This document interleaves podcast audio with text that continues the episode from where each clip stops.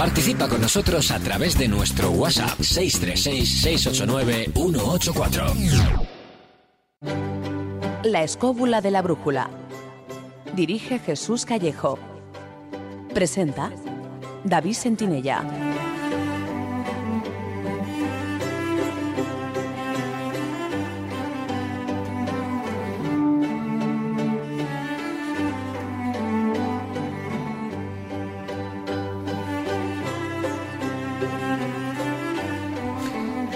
Muy buenas noches amigos. ¿Qué tal estáis? Desde los estudios de Radio 4G FM en Madrid, sed bienvenidos a una nueva edición de La Escóbula de la Brújula.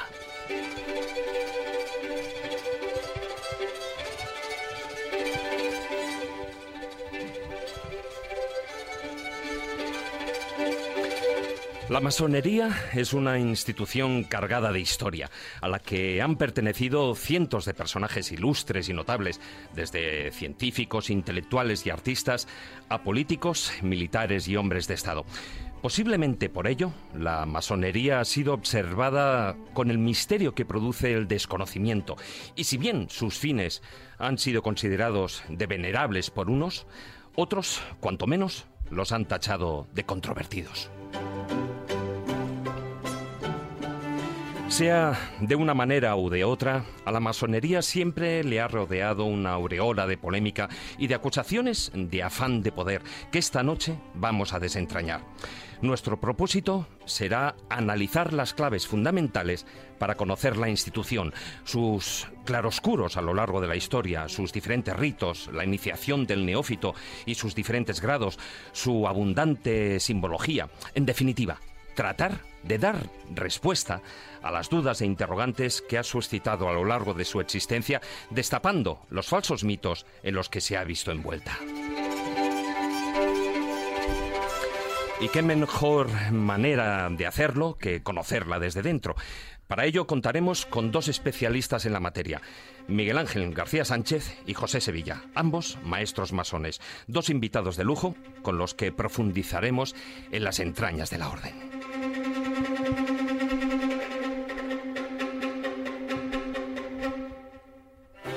Además, abriremos las secciones con el zurrón del caminante para realizar una especie de ruta masónica por la ciudad de Madrid, en la que visitaremos algunos de los enclaves que han guardado relación con la orden, tales como, por ejemplo, el cementerio de San Isidro o el Ateneo de Madrid. También entraremos en el taller del pintor junto a nuestro compañero Marcos Carrasco para analizar algunos detalles simbólicos de la vida y obra de Rembrandt, el famoso pintor al que estudios recientes le atribuyen una marcada relación con la masonería. Y tras el filandón, atravesaremos una vez más las puertas de nuestra sección literaria, la Biblioteca de Alejandría, en esta ocasión para conversar con el periodista Alfonso Ferrer acerca de su ensayo Los fantasmas de la Candelaria, una investigación que ha durado tres años sobre las leyendas y fenómenos paranormales que se producen en unos hospitales de la isla de Tenerife.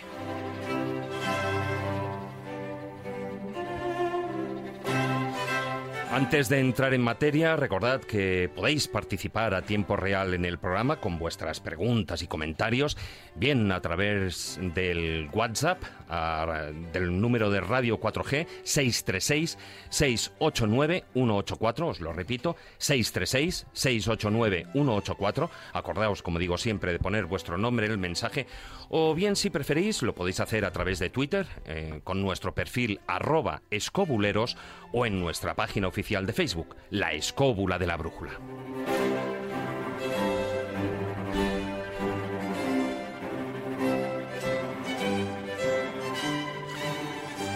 Dicho esto, y con la ayuda de Víctor San Román, que una noche más nos acompaña a los mandos de la parte técnica, ponemos en marcha ya nuestra escóbula voladora para ahondar en la realidad y en los falsos mitos que existen sobre la masonería. Así que, queridos amigos, Comenzamos. Si quieres viajar a lugares con historia y sumergirte en los grandes misterios de nuestro mundo, La Escóbula de la Brújula, en Radio 4G.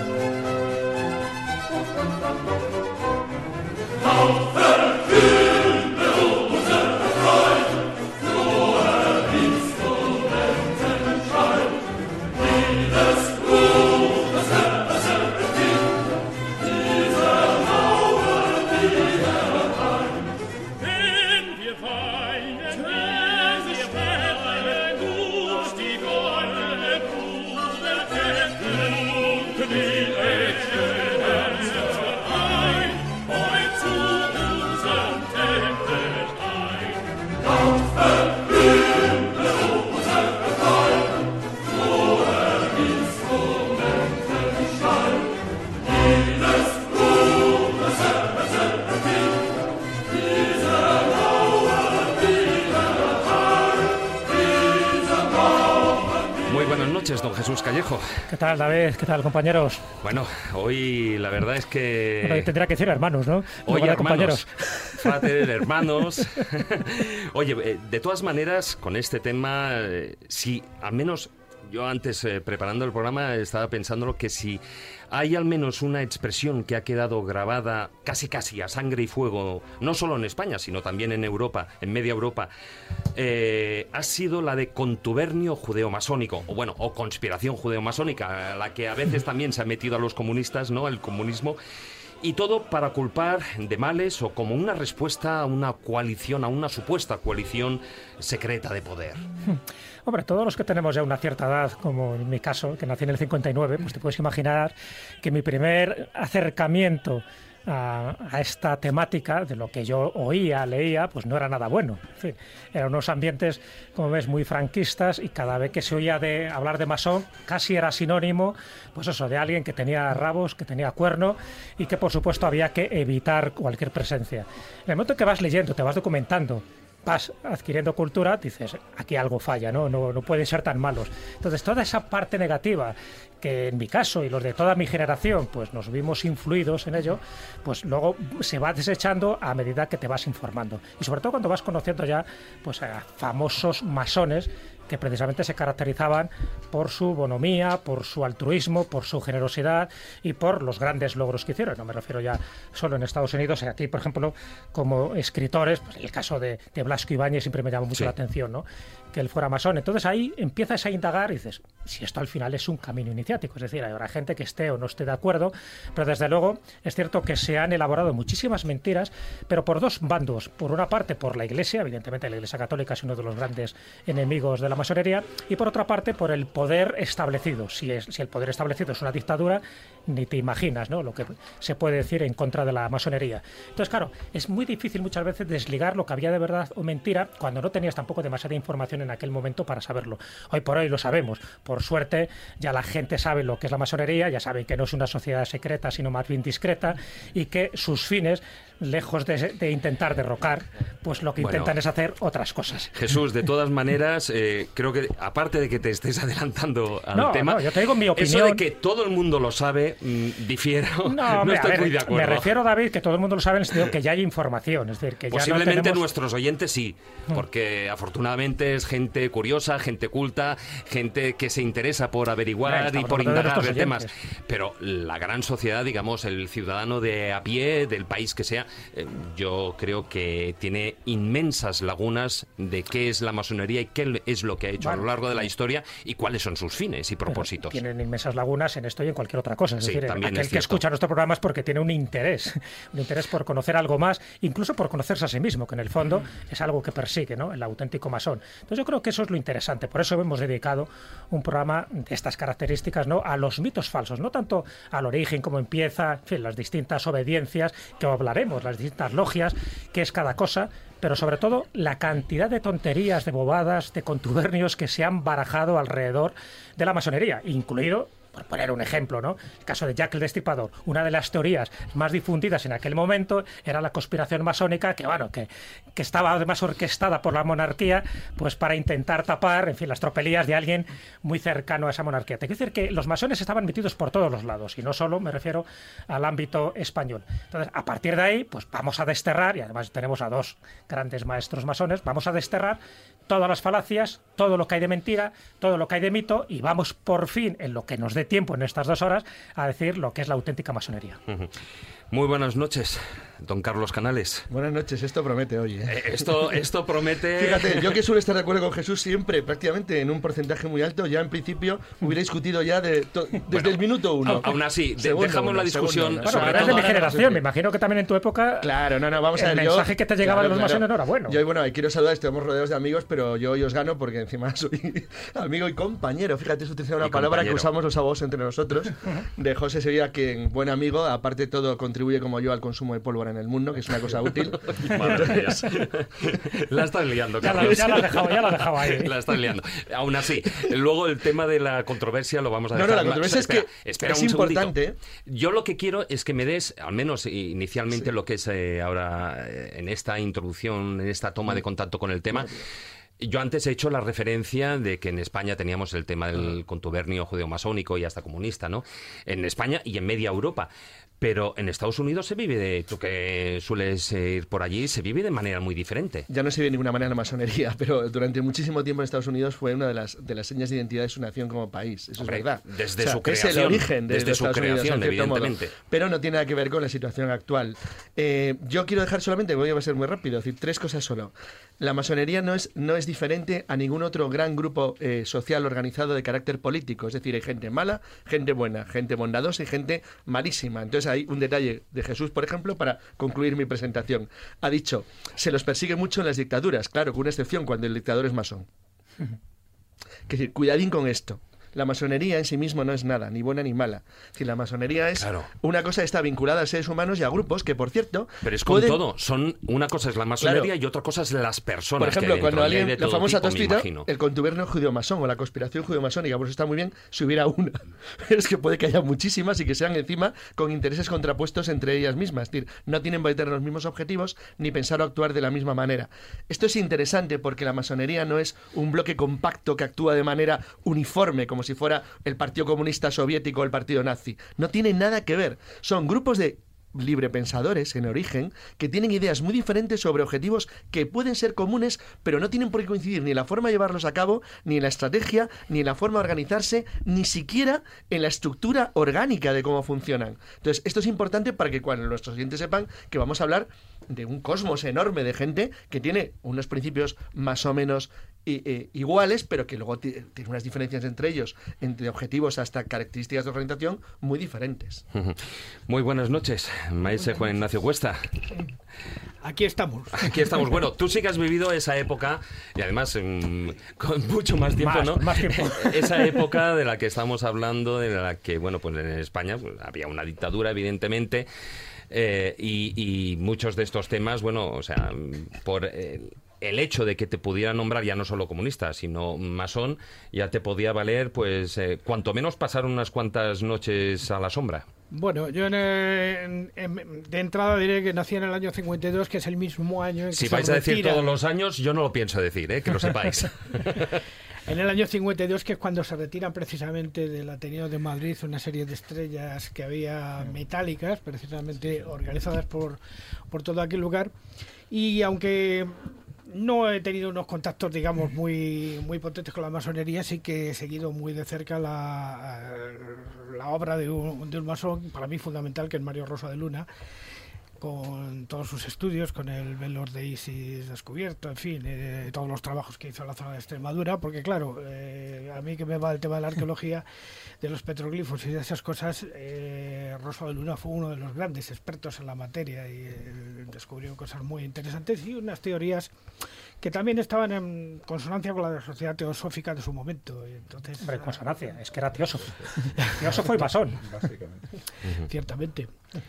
Y esa, esa fue mi, mi, cercanía a todo esto. Y luego simplemente decir, como, como una pequeña anécdota, que le hice a, un conocido masón, que, que, es Mario Conde, que creo que ya no está en activo, una de las músicas de su campaña electoral. Sí, bueno.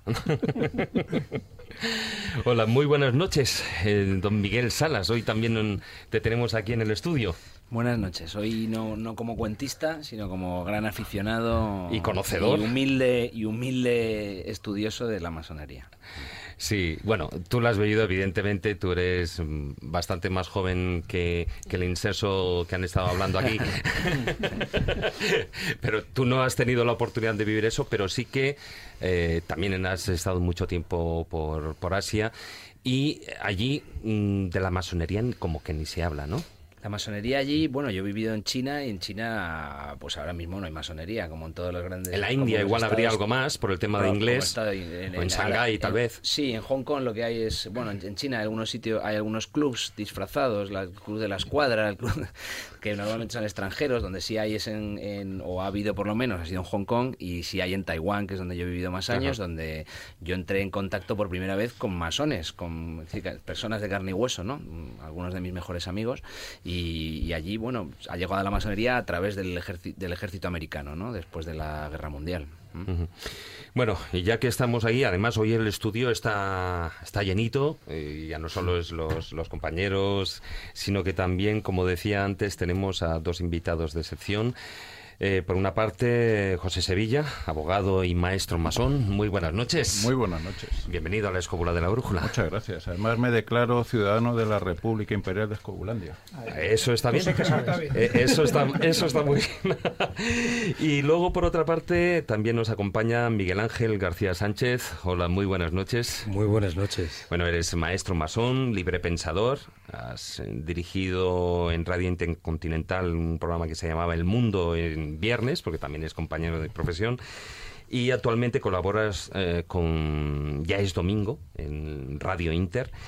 Y bueno, ha sido precisamente antes de que estamos hablando del Ateneo de Madrid, que ha salido a colación, ha sido presidente de la sección del, de pensamiento marginal del Ateneo y además, bueno, eres autor de, varios ensayos, eh, no solo del tema, sino, bueno, relacionados con, con el tema que decía, sobre todo hay una palabra yo que te conozco de hace tiempo, es esa, ¿no? Libre pensador sobre todo y ante todo. Por supuesto, creo que es la esencia por la cual eh, todo ser humano que tiene necesidad de crecer y mejorar es lo que tiene que tener presente.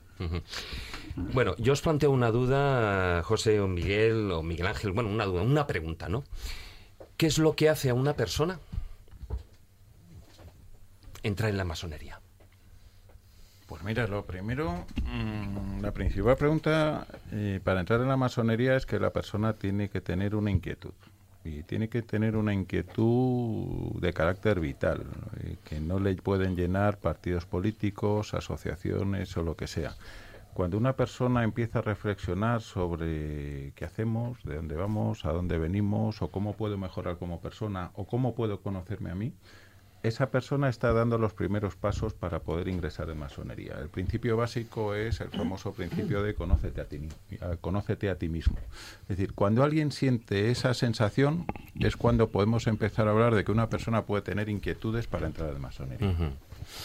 Pero no solo eso, o sea, muchas personas, eh, por ejemplo, tenemos eh, por WhatsApp nos están eh, llegando algunas preguntas, ¿no? Es decir, bueno, em, a mí mm, me gustaría entrar, pero mi duda es, ¿cómo se entra en la orden?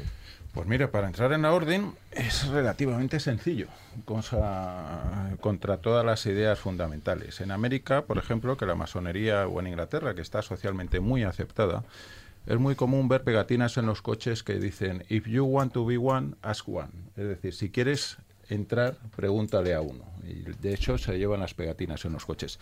Aquí básicamente el sistema consiste o bien porque conoces a un masón, y te interesa, o bien una cosa tan sencilla como dirigirte a la página web de las distintas obediencias que existen en España y solicitar eh, la introducción en la orden. Quiero decir eso, de pinchar donde pone contacto.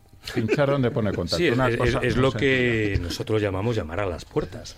Actualmente, tal y como dice José, con, con, la llegada de Internet y la presencia masiva prácticamente a través de los buscadores, simplemente hay que buscar logias de Madrid y sale un montón de listas. Es cierto que como ha dicho antes Carlos, el universo masónico es enorme.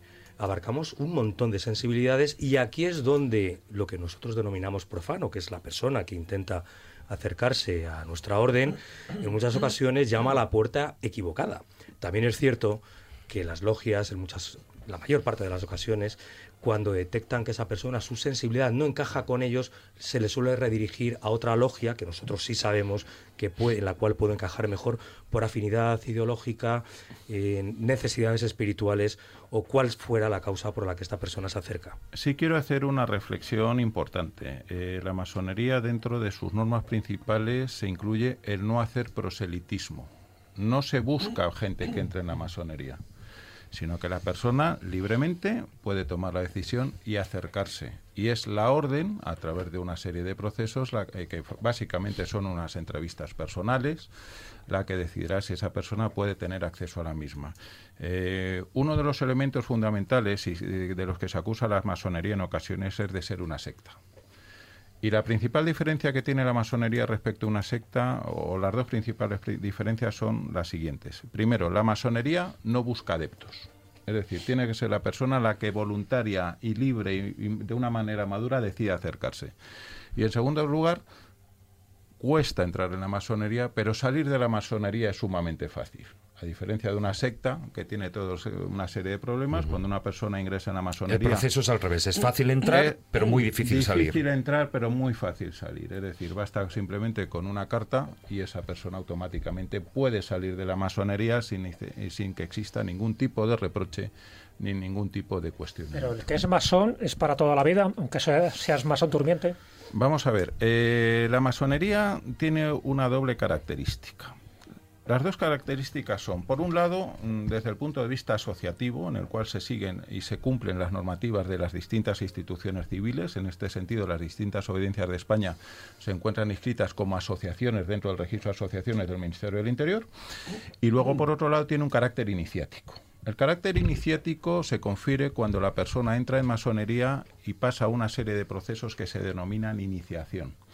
Esta serie de procesos lo que buscan es, a través de una serie de actuaciones y una serie de ritos, que en suma son un psicodrama, despertar una serie de sensibilidades en la persona, pero que no se hace de carácter automático, sino que es con el paso del tiempo cuando la persona nota que se empiezan a producir determinados cambios en su comportamiento y su forma de pensar.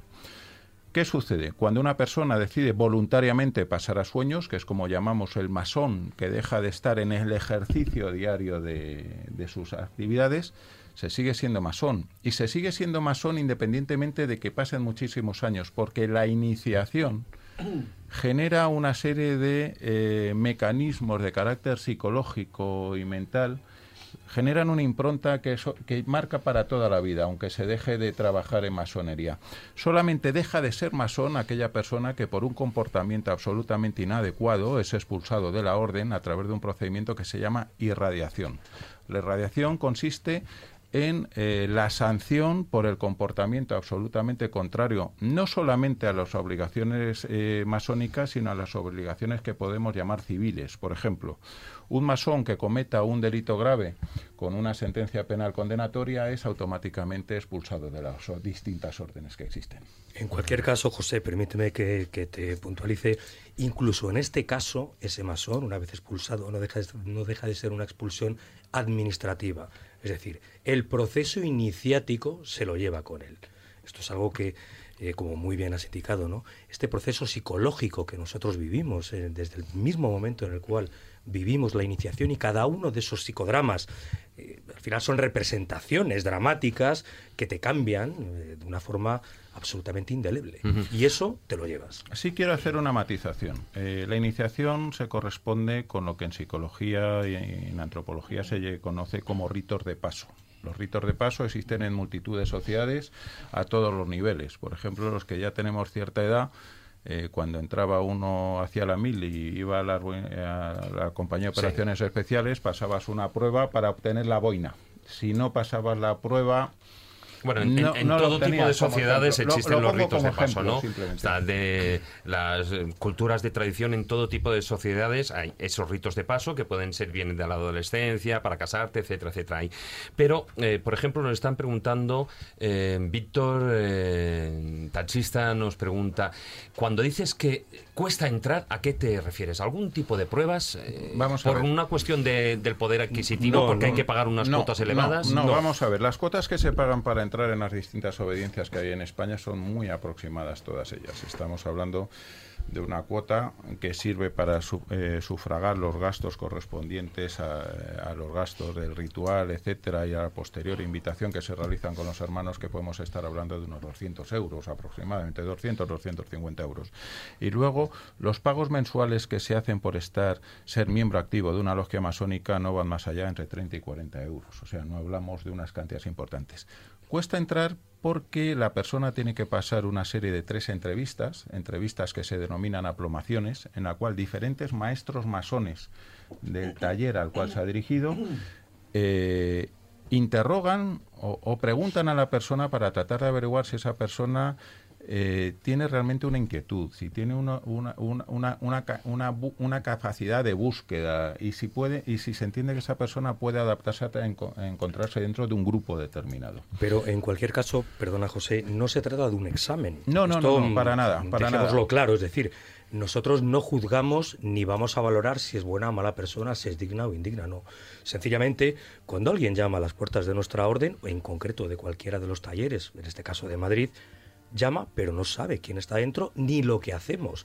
Por lo tanto, él no sabe si va a estar bien o mal. Nosotros sí, como tenemos un, nuestro pequeño ecosistema social en nuestro interior y sí conocemos las características de cada uno de los miembros de, nuestra, de nuestro taller, sí podemos valorar en mayor o menor medida si esa persona va a estar a gusto con nosotros. Se trata, entre otras cosas, además de no hacer perder el tiempo a las personas que se acercan a e-, nosotros. Efectivamente, el procedimiento continúa si esta persona... Eh, los informes que realizan estos tres aplomadores, en que lo que buscan es la capacidad de integración de esa persona dentro de la organización si realmente busca si va a ser una persona que por su carácter resulta compatible con el resto de los miembros del taller como puede pasar en cualquier club. Hay clubes de golf donde se pasa este tipo de requisitos, clubes de caza o simplemente asociaciones de, cualquier tipo donde se evalúa a los candidatos para entrar.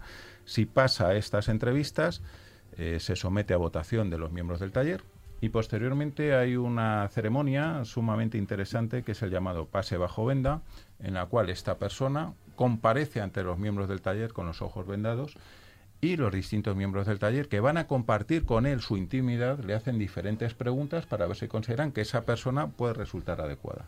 De tal manera que se trata de un procedimiento que podríamos llamar eminentemente democrático, porque van a participar en el mismo todas las personas que van a convivir con esa persona y que van a desvelar un proceso iniciático. Si esta persona resulta aceptada, a partir de ahí ya se inicia el procedimiento simbólico de la iniciación. Tanto uno como otro, José o Miguel Ángel, eh, antes, por ejemplo, o antiguamente, cuando alguien iba a entrar o en, eh, la orden, pues eh, se exigía tres requisitos que eran fundamentales, que era ser hombre, ser libre y tener buenas costumbres.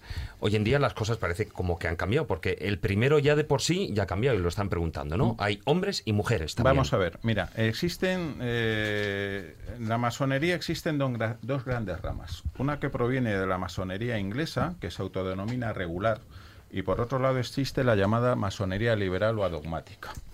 Ambas masonerías se, se separan, por así decirlo, a, través, eh, a partir de 1877. La masonería regular no permite la pertenencia de las mujeres en los talleres y también tiene la consideración de que exige la creencia eh, en Dios, independientemente como lo llamemos. Y además se encuentra muy vinculada a la Gran Logia de Inglaterra.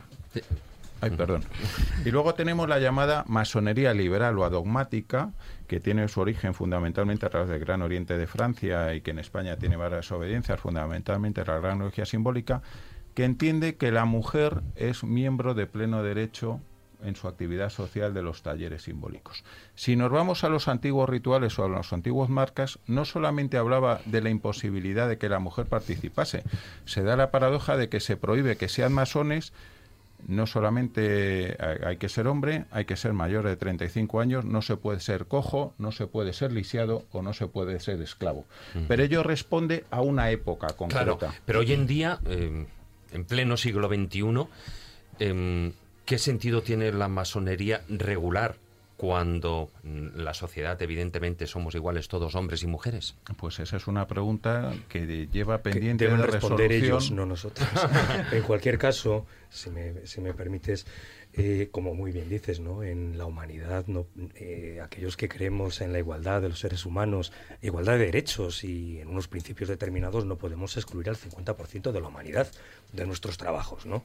Por lo tanto, incluidas, además, añadiendo a las potencias masónicas, yo intento huir de la palabra obediencia. Em, prefiero dirigirme cuando hablo en un medio de comunicación como potencia masónica u organización masónica además de la Gran Logia Simbólica de España y el Gran Oriente de Francia, como logias, como potencias masónicas eh, de carácter adogmático y liberal, también está la Gran Logia Femenina de España, cuyos miembros son únicamente mujeres. Es decir, la sensibilidad, como decía antes Carlos, es muy grande. Y las puertas están abiertas para todas aquellas personas que tengan una inquietud especial por crecer, por crecer interiormente, por conocerse a sí mismas y lo que es muy importante además, por mejorar el mundo en el cual vivimos.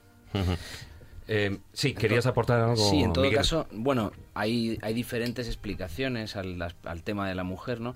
Me consta que dentro de la Agrología de España hay gente que, bueno, que, está a favor de un cambio, de que se acepten las mujeres, de que, se, de que hay otras sensibilidades, como cualquier organización, ¿no? Que se, que bueno, que se, se mm. procura, hay gente que procura que los cambios sean desde dentro y demás. Hay, por ejemplo, pero bueno, es cierto que para muchas personas son explicaciones poco convincentes, ¿no? Recuerdo, por ejemplo, René Guénon, uno de los grandes iniciados del siglo XIX, que habla de, de, bueno, cuestiones energéticas, esotéricas, y decía, hay ritos iniciáticos que son femeninos, hay ritos iniciáticos que son masculinos, y hay ritos iniciáticos mixtos. Y la masonería es un rito iniciático masculino, tal como la entendía por cuestiones simbólicas y esotéricas. Entonces hay gente que piensa que es una cuestión de polaridades energéticas, de, de, de cómo se ha construido la, la simbólica masónica en torno al ser humano masculino en particular. Entonces, bueno, hay gente que acepta estas explicaciones, hay gente que no, la sociedad cambia y, luego eh, hay una pequeña matización, es que dentro de la Gran Logia, por lo menos yo tengo allí amigos que, no estarían de acuerdo en, decir que todos los masones de la Gran Logia de España tienen que creer en Dios, ¿no? Se, utiliza la forma, la fórmula del gran arquitecto del universo, ¿no? De las constituciones de Anderson, precisamente para incorporar sensibilidades de todo tipo, siempre que, siempre que, eh, siempre que no, que, que, no haya una, una es decir, que no, que, que no haya una falta de creencia espiritual, que no se caiga en el materialismo absoluto, ¿no? Sí, pero permíteme el matiz. Eh, las constituciones de Anderson establece que es necesaria la creencia, llamémoslo, en una entidad superior, o que en masonería llamamos... Una de las tres grandes religiones monoteístas. Mientras que la llamada masonería liberal o adogmática establece la libertad de creencias en ese sentido. Eso es uno de los elementos... Los dos elementos básicos que tenemos ahora mismo son, para diferenciar las distintas obediencias, son, por un lado, la autollamada masonería regular, que exige creer en una entidad superior, el gran arquitecto del universo y que no emite la mujer, y luego las eh, masonerías adogmáticas o liberales que permiten que la mujer participe en igualdad de derechos en los trabajos y que no necesariamente exigen la creencia en una entidad en una entidad superior. Eso es la, gran horquilla que nos separa unos Sí, lo que pasa es que con cierto, insisto en el cierto matiz, ¿no? Yo casi lo formularía por, por, por no pillarme los dedos eh, de una manera negativa. Es decir, lo que exige en todo caso la GLE o lo que yo he visto en, determinadas personas que están en ella es eh, que, que, que, que, no que a ver cómo lo, cómo lo expreso de manera precisa.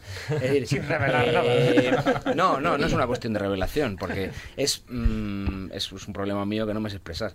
Eh, es que no que no se que no se sea ateo no es decir el resto de las de, de, sensibilidades lo espiritual eh, se aceptan no de hecho hay agnósticos no y, y los agnósticos no son creyentes en Dios. Es más en las constituciones Anderson se habla de que no se puede ser un pobre ateo. Un estúpido ateo. De todas maneras, diciendo, comentaros al respecto de la regularidad, es una palabra que también yo trato de evitar, porque el Gran Oriente de Francia también es una potencia masónica regular. Al respecto de la creencia en un ser superior revelado, como la Gran Logia de España se exige a sus miembros, y quienes ingresan en ella lo aceptan, por lo tanto es algo perfectamente respetable. Hay otras eh, potencias masónicas que permiten el ingreso de ateos. Claro. Sin ningún problema. Una de ellas, la, logia en la cual yo. Sí, sí, quiero hacer un matiz. Eh, sí, eh, porque tampoco quiero profundizar o que nos quedemos ahí anclados en el tema. Mira, luego, eh, la masonería es única, pero luego mm. tenemos que hacer dos diferencias. Por un lado están las potencias o las obediencias que serían las organizaciones de carácter administrativo a las cuales se ascriben los diferentes masones, y luego hay una parte muy importante que son los llamados ritos. Mm. El rito es la forma en la cual trabaja cada una de las logias y este rito implica una serie de peculiaridades de carácter simbólico, de carácter esotérico, de carácter espiritual, que podemos tenerlo desde las más, entre comillas, religiosas a las más de aspecto político o civil. Entonces, los distintos masones, dentro de cada una de sus sensibilidades personales, pueden trabajar en un rito que está prácticamente desprovisto de referencias religiosas o de referencias espirituales y se centra en los aspectos políticos, o ritos muy vinculados incluso al catolicismo. O algunos mucho más exóticos que están vinculados a la, a la herencia eh, egipcia, por ejemplo, como es el rito de Memphis. Eh, lo que quiero es que es importante pensar porque no hay una masonería.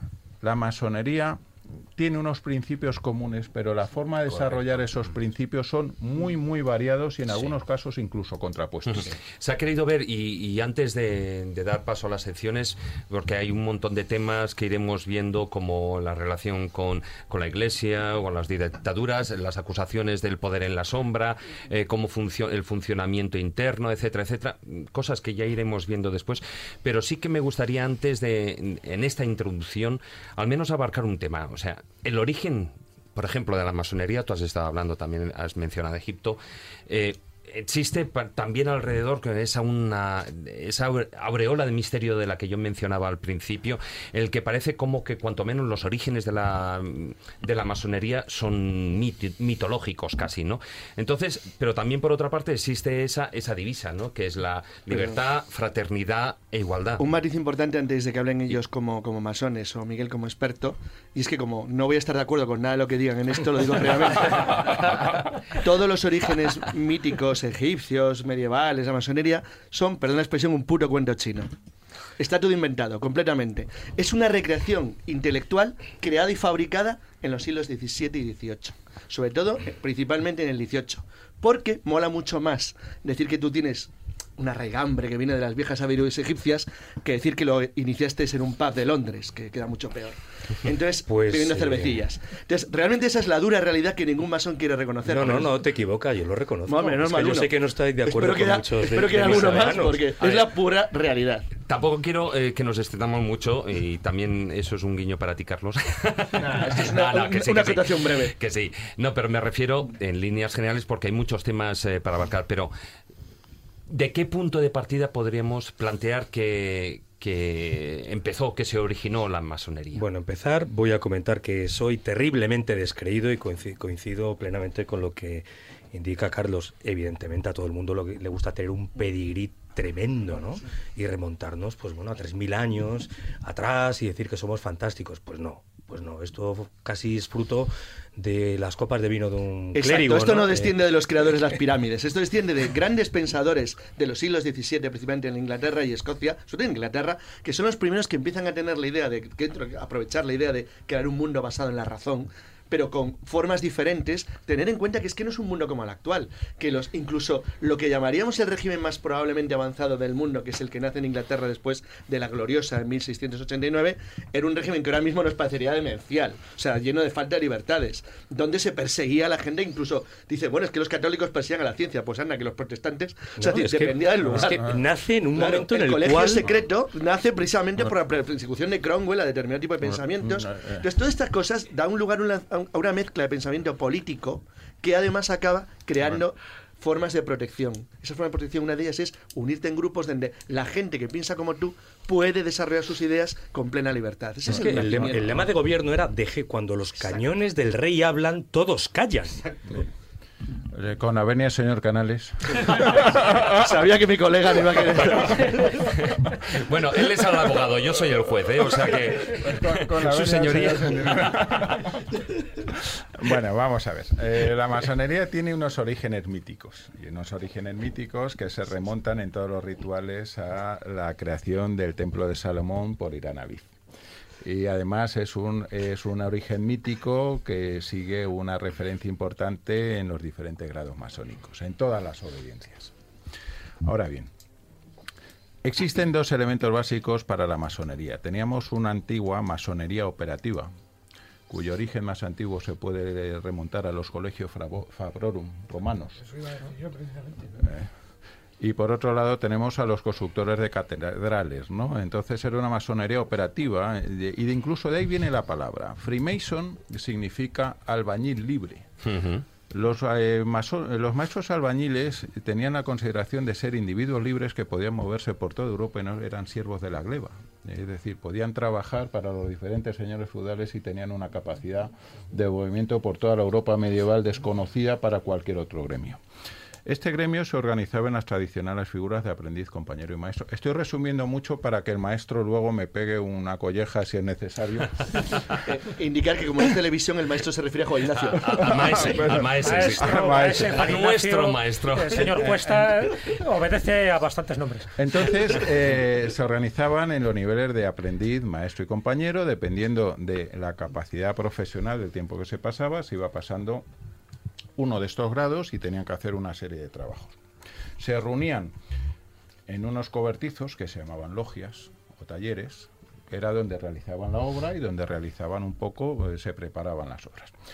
Cuando cae la construcción medieval, ya estos colegios Fabrorum dejan de, eh, estos maestros medievales dejan de, de, empezar, estos masones, que masón no es sino albañil, es la palabra traducción más pura sobre el término, empieza a entrarse sobre la llamada masonería especulativa. La masonería especulativa, eh, la primera logia que lleva funcionando con continuidad es del siglo XIII, la logia de Kilwin, me parece que está en Escocia, de 1263 o 1243, perdón por la precisión de fechas, pero ya funcionando desde entonces. Y entonces la masonería en Inglaterra sucede, nos encontramos con que han pasado las guerras de religión, no hay una serie de lugares donde la nueva burguesía, donde católicos y protestantes puedan unirse, y entonces asumen en gran medida la estructura de estos talleres medievales, de estos hermanos masones, en los cuales están eh, aprendiz, compañero y maestro, y pueden hablar de liber en libertad y pueden reunirse católicos, protestantes, judíos, nobles y burgueses. O sea que la, asumen como fecha más antigua estaríamos hablando del siglo XIII. La más antigua, la logia más antigua operativa que ahora mismo en Europa es del siglo XIII. Eh, luego entraríamos también sobre el, templarismo, sobre la recepción de los templarios, pero ya entraríamos en una serie de disquisiciones bastante complicadas. Sí, porque, bueno, eso de todas formas era una orden, pero tampoco es lo que hoy en día conocemos como orden masónica. Era órdenes de caballería, era otro tipo de orden. Seguimos. Entonces, a partir del siglo XVII eh, se van reuniendo esta serie de talleres de una manera relativamente irregular. Estamos hablando de los antiguos y de los modernos, una serie de talleres, cada uno tenía sus regulares, pero es en 1717, ahora se hace el 300 aniversario, cuando las diferentes logias de Londres que se reúnen en tabernas, la oca, la pata y el ganso, es decir, una cosa bastante lúdica, deciden ya unificarse para formar. La de Madrid, la matritense, con el duque de Wharton era un borrachuzo de mucho cuidado. la, primera del continente, por cierto. El, duque, de Wharton es, el duque de Wharton es precisamente el yermo que, ¿eh? nadie con hijos querríamos. De eso hay que hablar, eso de que fue la primera de, que acaba de decir Miguel. En, Madrid, efectivamente. La primera del continente, anterior a las francesas. Así es. ¿Eh? Por ahí, por la calle de San Bernardo. que las correrías eh, para, que, para tenía el individuo Para acabar con David, a partir de 1710 17 ya se crea la Gran Logia de Inglaterra, en 1723 ya aparecen las llamadas constituciones de Anderson y ya tenemos lo que podríamos definir un corpus organizativo y jurídico doctrinal en gran medida sobre la masonería. lo, que pasa es que, si, me un instante, sí, creo, contestando a Carlos, efectivamente hay unos orígenes míticos de la masonería que hay que ser un poco zoquete para tomárselos al pie de la letra, porque obviamente son simbólicos.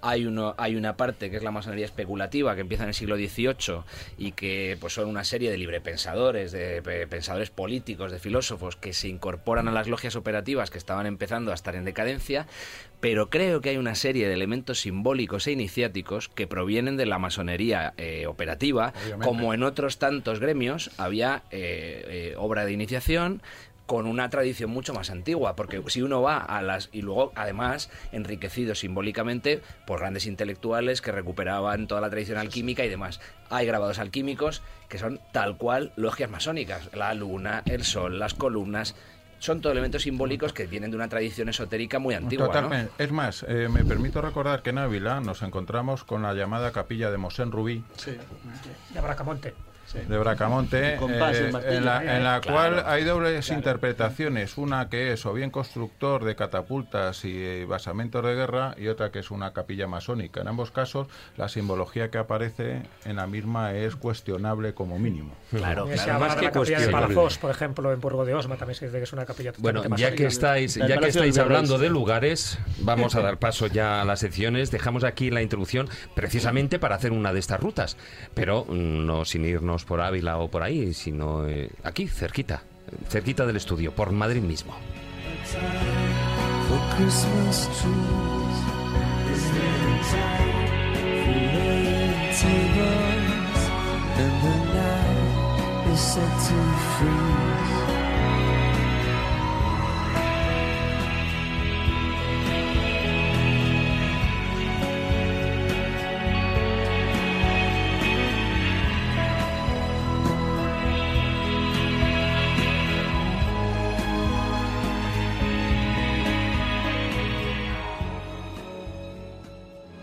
Historia, leyendas, misterio, lugares mágicos.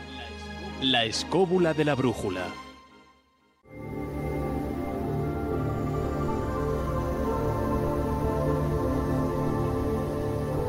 El zurrón del caminante.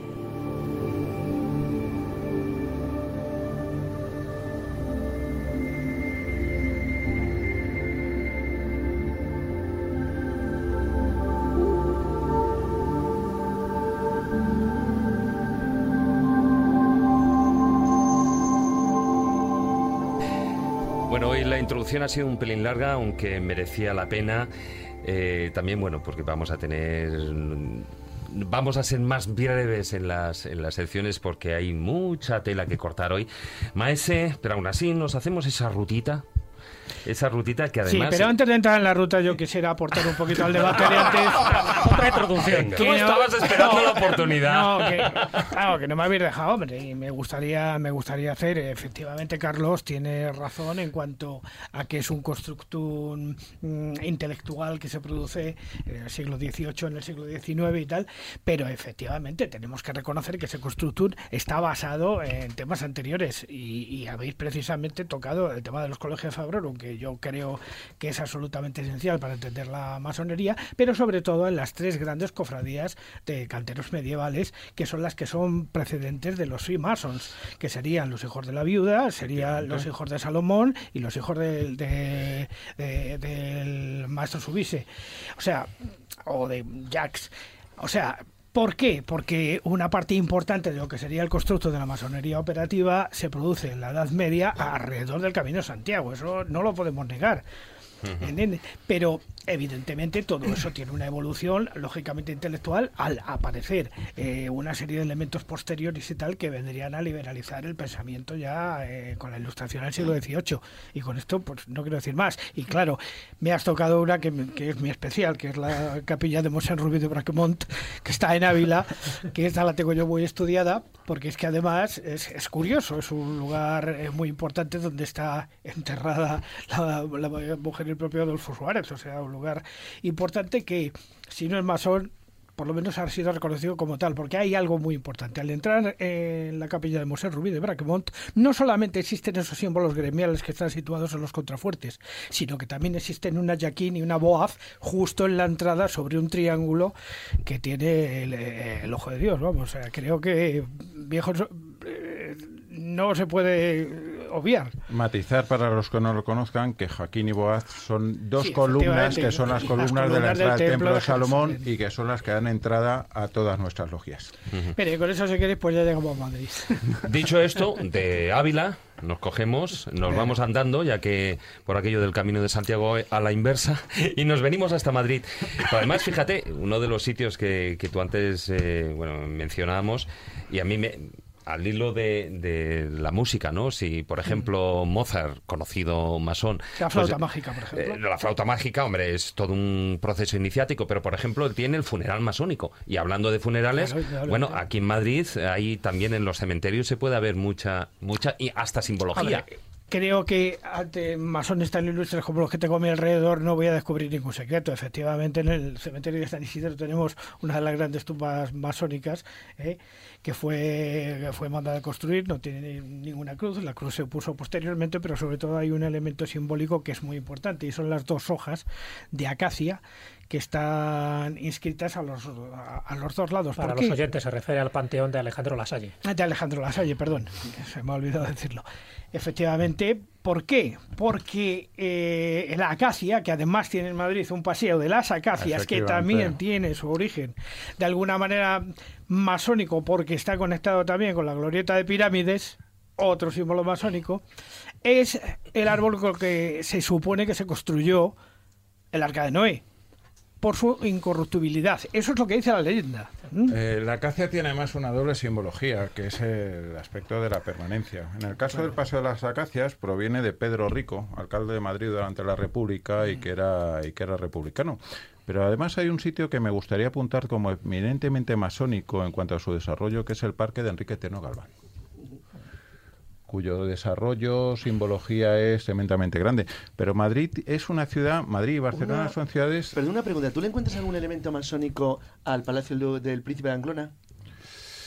Tiene algunos, tiene, algunos, pero vamos a ver, eh, edificios masónicos, masónicos eh, fundamentalmente tenemos, por ejemplo, eh, parte del Ateneo, el Ateneo de Madrid, el artesonado, claro. el artesonado que tiene, pero es que es más, el en el salón de actos del Ateneo estaba preparado para poder mover las sillas y trabajar en logia, cosa que la gente desconoce y que tras la última reforma se pusieron asientos fijos. Además, os voy a comentar una, una, mm, una, anécdota. Hace años me llamaron allí para ir al Ateneo de Madrid precisamente porque al quitar la tapicería de uno de los asientos había aparecido una serie de símbolos que ahora ya se pueden ver, están allí a la vista y me preguntaron, ¿son símbolos masónicos?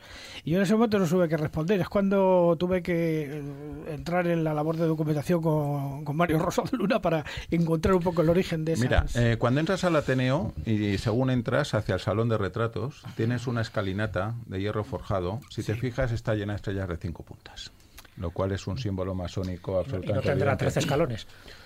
No, tiene, algo, tiene, pero... tiene, tiene alguno más, tiene alguno más. Otro edificio precioso y sumamente masónico, pues es el Ministerio de Agricultura. Exacto, exacto, ese sí, Con la estatua de Castelar.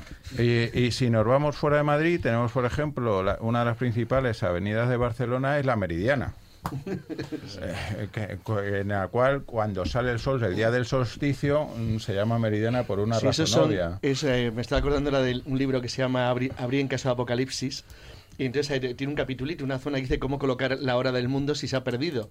Y claro, las ciudades que tienen elementos masónicos tienen formas que permitirían averiguar en qué hora estás del día sin ningún problema y construir un calendario. Si quisiera hacer una matización, ¿no? Por ejemplo, con la estrella de cinco puntas o con otros elementos simbólicos, elementos simbólicos masónicos, bueno, es, a través de la masonería que han llegado a estar en esos sitios, pero son elementos simbólicos antiquísimos, universales, eh, que, la masonería hereda y transmite a sus, Sin contar la gran capital masónica del mundo, que es la ciudad de Washington. Pero, pero no hay que irse tan lejos. Me vais a permitir una puntualización y os voy a dar unas pistas. Por ejemplo, además de los monumentos funerarios que has indicado, el cementerio de San Isidro, el gran cementerio masónico que hay en Madrid es el cementerio civil. Por supuesto. Donde están varios presidentes de la Primera República Española con una simbología masónica en todas las tumbas realmente importante. En la Almudena también hay tumbas mm. con una gran simbología masónica, piramidales, mm, columnas truncadas, cosas que al ojo entrenado le pueden despertar. Pero os voy a lanzar una pista para los oyentes inquietos. Voy a decir unos nombres. Oriente, Luna y Sol. Ubíquenlos en el plano de la ciudad de Madrid. Otro más. Observen el palacio, el teatro de la ópera, la forma que tiene desde el cielo. Tiene forma de féretro. No digo más. Y de todas formas, eh, hay incluso, bueno, eh, se comenta, bueno, lo que es la zona hoy en día conocida como Pasillo Verde de Madrid. Pasillo Verde. Hay, hay incluso eh, hasta mm, eh, al lado de las placas de las calles hay hasta obeliscos. Ah, hay el obelisco, pero hay, hay una serie, digamos, por ahí se podía hacer hasta una ruta. Digamos, digamos que en el desarrollo del Pasillo Verde han participado hermanos, hermanos masones en cuanto a su trazado y reflejan una cierta simbología eh, importante. Pero que nadie se asuste, esta simbología masónica que existe no es para nada malo. Es decir, el obelisco, por ejemplo, en muchas tradiciones se considera como una especie de acupuntura para la ciudad, para fomentar las energías positivas. Es decir, que nadie busque cosas raras. Es decir, eh, los trazados de las ciudades que tienen un profundo componente masónico, como Washington o lo que sea, buscan para el que lo crea bien y para el que no lo crea también, el desarrollar y aprovechar las energías telúricas para fomentar el éxito y el beneficio de la sociedad en la cual se encuentran. En este sentido, me permitís un, inciso muy rápido. Eh, una ciudad de la provincia de Madrid que está entre dos ríos, eh, tiene una zona preciosa que se llama el Campo de la Estrella. Si entran los oyentes en Google Maps, en Aranjuez, y lo visualizan, verán cómo hay varias estrellas de cinco puntas gigantescas que solamente se pueden ver desde el cielo y varias calles, en concreto una plaza, la Plaza de las Doce Calles, que tiene exactamente la misma disposición y la, misma estructura y orientación que la Plaza de la Estrella de París. eso, iba a comentar un poco dentro de esa ruta madrileña. tres lugares, uno lo cité ya de pasada, que era en la plaza de Emilio Castelar, la estatua, si nos fijamos en el pedestal, sí, hay elementos simbólicos.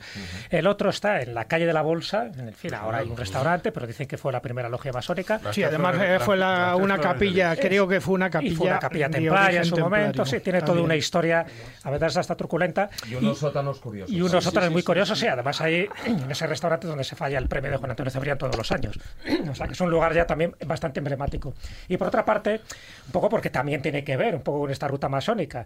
En la Plaza Santo Domingo está el Hotel Santo Domingo, que fue la sede del Tribunal de la Inquisición, que fue uno de los que precisamente más persiguió a las logias masónicas. Por lo tanto, dentro de esa ruta hay que hablar también del enemigo de los masones, que estaba justo en De todas maneras, antes de que nos vayamos y sobre todo la influencia, la influencia de todo esto, que implica una relación con la geometría sagrada, debiéramos citar que una de las logias eh, más desconocidas y probablemente que esté de todo lo demás eran los canteros de Santa María de Varello, que fueron los que llevó Felipe II a trabajar con, eh, con Juan de Herrera el Escorial, ¿eh? porque poca gente sabe que en la primera en la segunda traza de Juan de Herrera del Escorial, donde nos vamos a encontrar los seis reyes bíblicos que tuvieron que ver con el Templo de Jerusalén, realmente lo que había era obeliscos, que fueron cambiados por la influencia de Benito Arias Montano pero realmente eran obeliscos con una esfera encima. ¿Eh? Eh, y una pregunta, espera, eh, prácticamente tampoco quiero alargarme mucho, pero ah, habéis comentado el Teatro Real, al lado está la Plaza de Oriente, ¿también guarda relación? No, José Bonaparte, mal llamado Pepe Botella porque no bebía, fue el gran maestro del Gran Oriente de Francia. Entonces, y él fue el, principal. fue, uno de los grandes, además, reformistas legislativos en España. Muchas de las. Vosotros que sois. tenemos dos letrados aquí. Pues Pepe Palazuelas también se llamaba, ¿eh? le gustaba hacer muchas plazuelas. Conocen perfectamente la influencia del derecho francés, ¿no? el derecho napoleónico. En, la codificación es fundamental. ¿eh? A partir del siglo XIX, mediados del siglo XIX, el Código Civil. El siglo XIX español está profundamente influenciado por la codificación napoleónica. Eh, realmente de los dos modelos que existen de derecho en Europa Occidental, el, nuestro, el francés, o el porque es la realidad, básicamente, la codificación, y el, common law, el británico o anglosajón, son totalmente contrapuestos, son diferentes, son complementarios, pero nosotros es cierto decir que la enorme fuerza que tiene Francia en la política española, después de, sobre todo después de la, de la Primera Guerra Carlista, es decisiva. Y tú has citado los presidentes de la Primera República, todos eran masones, o sea, todos, lo fueron todos. Entonces, esos detalles, es decir, demuestran la fuerza que llegó a tener dentro de la estructura política política española en la masonería en la última mitad del siglo XIX. Eh, Hablando de presidentes, perdón, no nos olvidemos en ese recorrido madrileño masónico el panteón de hombres, de hombres ilustres, ¿eh? donde hay también mucha simbología masónica, sí, ahí en, cerca de Atocha. Sí, María Cristina, la calle María Cristina. Sí, un último apunte más. Tenemos 30 segundos. Sí, para, para, para, dar un poco respuesta a lo que has mencionado, Carlos, eh, y comprender un poco el repelús que esta orden que la orden a la cual pertenecemos eh, José y yo y, cerca de unas 4.000 personas en España eh, inspira en España. España es un país que aplaudió el regreso del absolutismo. Seguimos teniendo una fuente. Viva las cadenas. Efectivamente, en la que dice bienvenido a Fernando VII, ¿no? Pues creo que esto dice bastante del carácter. Un de país este que metió una jaula al empecinado. Efectivamente, hermano masón, por otro lado. Cierto. Bueno, pues además, hablando de lugares o como como el, el, de los hombres ilustres, el que, bueno, ahí está también la parte artística, en el que también hay una gran simbología, y eso me lleva a que vamos con la sección de arte, por supuesto.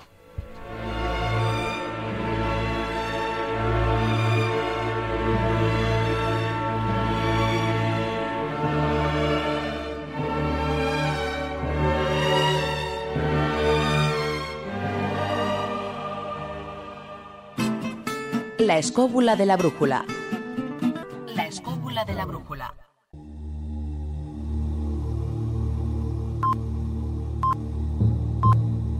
El taller del pintor.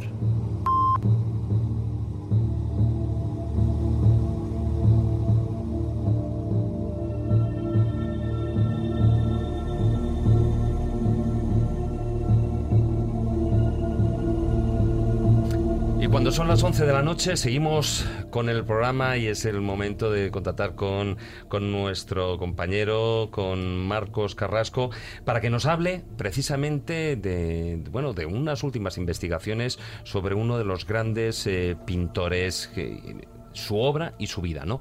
De Rembrandt. Muy buenas noches, Marcos Carrasco. Hola David y compañeros de la escóbula. Para nuestro programa de hoy acerca de la masonería y sus curiosidades, os traigo hoy al taller un insigne pintor del que hay mucho que hablar, Rembrandt Hammerson van Rijn. Es decir, Rembrandt fue un pintor y grabador al que la historia del arte considera uno de los mayores maestros barrocos de la pintura y el grabado. Nació en Leiden en 1606 y murió en Ámsterdam en 1669 mago del claroscuro y de las pinceladas gruesas y empastadas de las que Van Gogh tomó muy buena nota, ya que era pasión lo que sentía por su compatriota Rembrandt. Algunas curiosidades de la vida del artista salen a la luz en la actualidad, y uno de ellos es su visión defectuosa, pues tenía ojos bizcos, un aspecto de su persona que le ayudaba a percibir el mundo como una imagen plana, esto, esta particularidad le ayudó a crear algunos de sus cuadros más hermosos y originales de la historia del arte. Según un artículo publicado por la artista Zenia Gorsman en la Universidad Arion en Boston, titulado Rembrandt una vuelta de llave, ha pretendido desentrañar los diferentes indicios que indicaban ciertos elementos de la masonería que aparecían en sus cuadros. ¿Era masón Rembrandt? En realidad, la vida del pintor estuvo llena de secretos que hoy salen a la luz y según este estudio se establecieron siete claves o aspectos dignos de tener en cuenta para suponer esto. La primera clave es su mano escondida en un retrato. Esta aparece así en el autorretrato del artista de 1636 pintura en la que el artista se retrata con una típica boina amplia y un jubón ornamentado de doradas cadenas. Hay que decir que a Rembrandt le encantaba, le gustaba vestir elegantemente y era coleccionista de muchos objetos y vestimentas de valor. Vemos cómo oculta su mano izquierda y en especial los dedos en el interior de su ropa, un gesto que simboliza, según los diferentes diagramas masónicos, una disposición interna para la fe. Al igual que aparece en varios retratos George Washington en 1776, que pertenecía al movimiento masón como se ha revelado posteriormente. La segunda clave es el uso de la luz y la oscuridad. La luz y la sombra en su modo de pintar, un factor común de toda una época del barroco que compartían muchos pintores como el ya mencionado Caravaggio, Rivera, Ribalta, Zurbarán y hasta el mismo Velázquez entre los españoles. Y en especial este claroscuro y el uso de la luz apoyada por esta oscuridad es un elemento fundamental de la masonería. La luz para la masonería es la verdad divina que ilumina la vida en su constante cambio. Sin esa oscuridad que la contrapone, nadie puede ser iluminado. Para que haya mucha luz, ésta debe nacer de esta oscuridad. Goethe, que era un conocido miembro de la masonería y como gran admirador de Rembrandt, adquirió un grabado suyo que se titula El alquimista para ilustrar la primera edición de su Fausto en 1790. Y aquí donde podemos encontrar la frase existe una fuerte sombra donde hay mucha luz. En esta frase se muestra el espíritu masón en toda su grandeza. Y tenemos la tercera clave que la encontramos en sus muchos autorretratos. Nuestro pintor holandés era ya en el siglo XVII aficionadísimo al selfie. El pintor dejó decenas de autorretratos. Entre 1627 y 1631 se pintó a sí mismo en 20 ocasiones y en la totalidad de su vida y con diferentes técnicas pintó 75 autorretratos, ni más ni menos dejándonos constancia de la transformación que el tiempo y la vida llevó a cabo en él. Esta tendencia al autoanálisis y la introspección, según el estudio de Zenia Korsman en esta universidad, proviene de los rituales masónicos y de su principio de examinación interior. La cuarta clave, una modificación voluntaria sobre su nombre de pila. Su nombre es realmente Rembrandt, sin la D intercalada. Después de 1633 insistió en incluir esa letra a su nombre y en menos de 10 años su firma se modificó totalmente. La nueva firma se convirtió en un reflejo fidedigno de su identidad. Este nombre de Rembrandt contiene dos palabras diferentes que según el diccionario flamenco se compone de la palabra rem, que significa obstrucción, y la palabra brand, que significa luz. El artista probablemente cambió su nombre para que en él, como en la simbología masona, estuvieran incluidos los dos opuestos, la luz y la oscuridad. Y pasamos a la quinta clave, que serían los tres puntos secretos.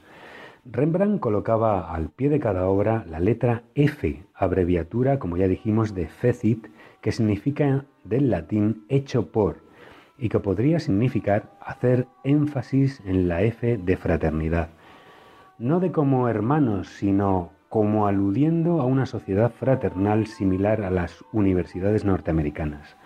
También, además de la F, añadía tres puntos, que según la Enciclopedia de la Masonería de Albert C. McKay, las abreviaturas masonas se reconocen por colocar tres puntos de forma triangular después de las letras. Significa la comunicación codificada hacia otro hermano masón. La F se refiere a hermano y curiosamente conocemos el dato de que en Francia a los masones se les conoce con el nombre de Les Frères Trois Points, es decir, los hermanos de los tres puntos.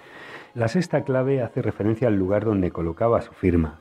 El pintor colocaba muchas veces su firma como si estuviera inscrita o labrada en la piedra, como por ejemplo en el cuadro titulado Sansón amenazando a su suegro. Esas piedras aparecen en diferentes grados masones. Después de la ceremonia de iniciación se le dice al hermano que él representa la piedra angular sobre la que debe construirse el pilar del templo espiritual de la masonería. Y por último, la séptima clave, la aparición del símbolo Rosacruz en el grabado El alquimista. Este grabado que adquirió Goethe, como ya hemos dicho, representa en la imagen una revelación, como si fuera una aparición luminosa que se manifiesta a un, alquimista en su estancia de trabajo. Esta contiene una inscripción secreta que se manifiesta después de utilizar un espejo. Se descifra como un anagrama latino deletreando el nombre de Dios. Son tres círculos concéntricos en cuyo centro se encuentra un aspa o cruz que divide el círculo en tres partes, conteniendo las letras latinas INRI. Este símbolo que aparece con una inscripción tiene para los masones un gran significado, además del que todos conocemos como INRI, Jesús de Nazaret, Rey de los Judíos. Para la masonería significa Igne Natura Renovatur Integra. El fuego sagrado masón es capaz de regenerar la humanidad. Además, contiene la cruz rosa cruz y el símbolo que dibuja. Rembrandt tiene los mismos elementos, los tres círculos concéntricos, la cruz y en medio y evidentemente la palabra INRI.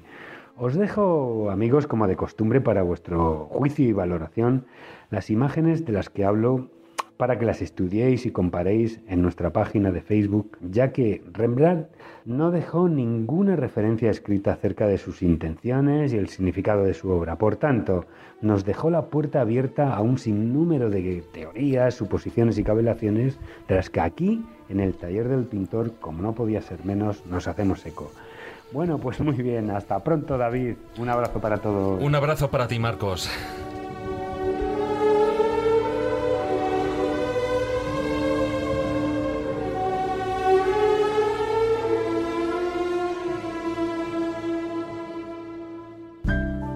La escóbula de la brújula. Dirige Jesús Callejo. Presenta David Sentinella.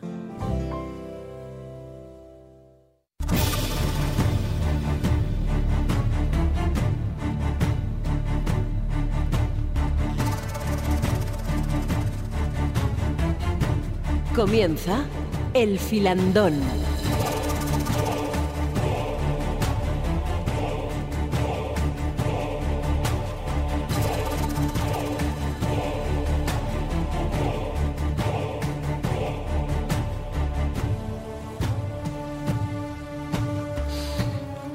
Las 11 y 10 minutos de la noche. Vamos a entrar a saco. Bueno, a mí me gustaría tocar un, tema leve. Un tema leve, ya que no hemos tocado la. Ya verás, ya, ya verás buen tema leve. Sí, ¿no? Otra introducción. ¿no? Tú, ya me conoces, Jesús, y ya te estás riendo. no, no, no. Vamos a empezar un poquitín eh, suave. ¿Por qué la masonería siempre ha sido incómoda para el poder y para la Iglesia?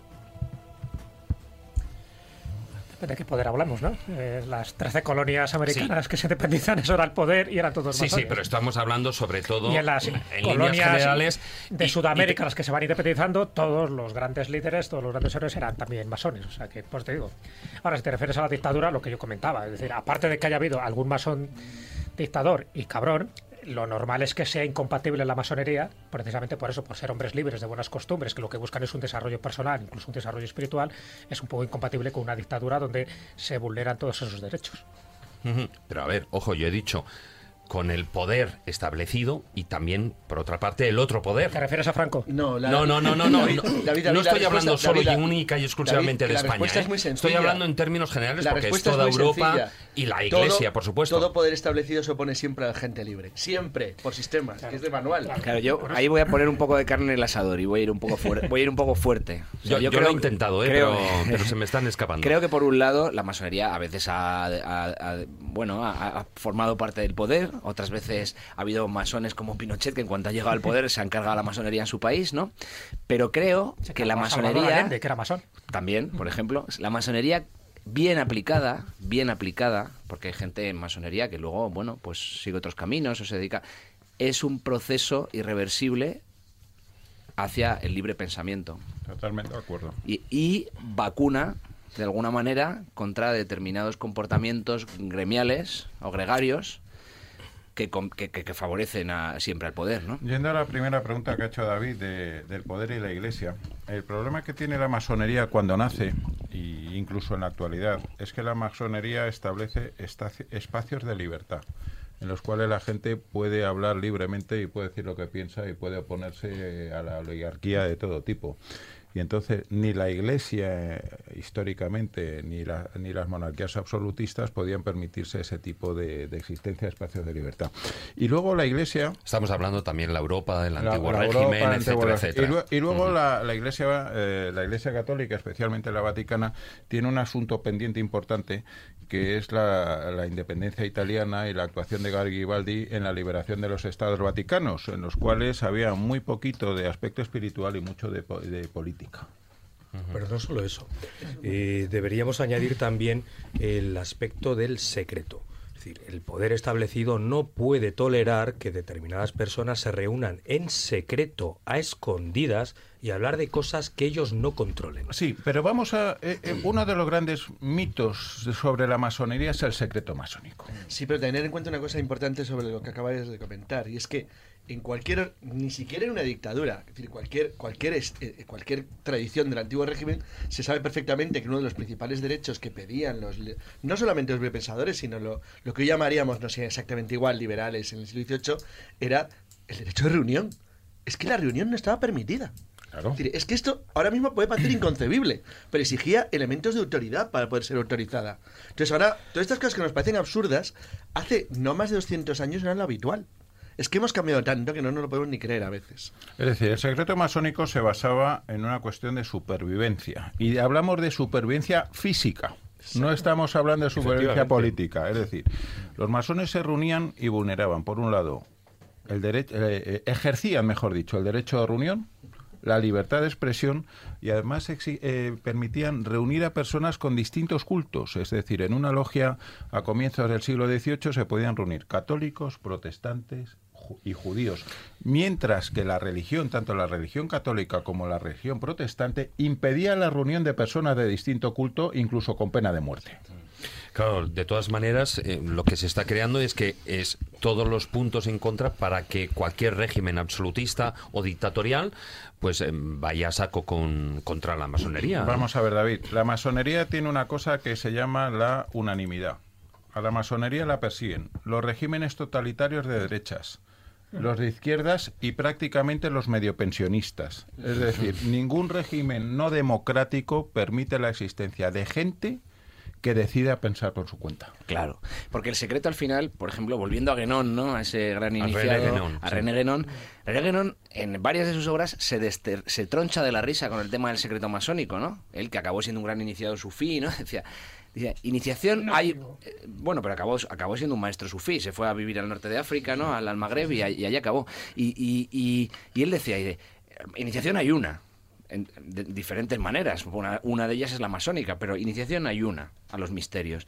Y decía, y da igual que yo te lo cuente paso por paso, hoy en día está todo en Internet, que jamás entenderás el secreto masónico, porque el secreto masónico se experimenta, es un proceso de transformación. Por lo tanto, si yo te lo cuento de palabra, de viva voz, tú no lo entiendes, porque el símbolo se vive, no se, no se conoce solo desde la razón. Vamos Por lo tanto, es inútil. Ahora mismo eh, ya no existen secretos. Todo está en Internet. está absolutamente abierto a cualquier persona que decida eh, leer o profundizar o investigar.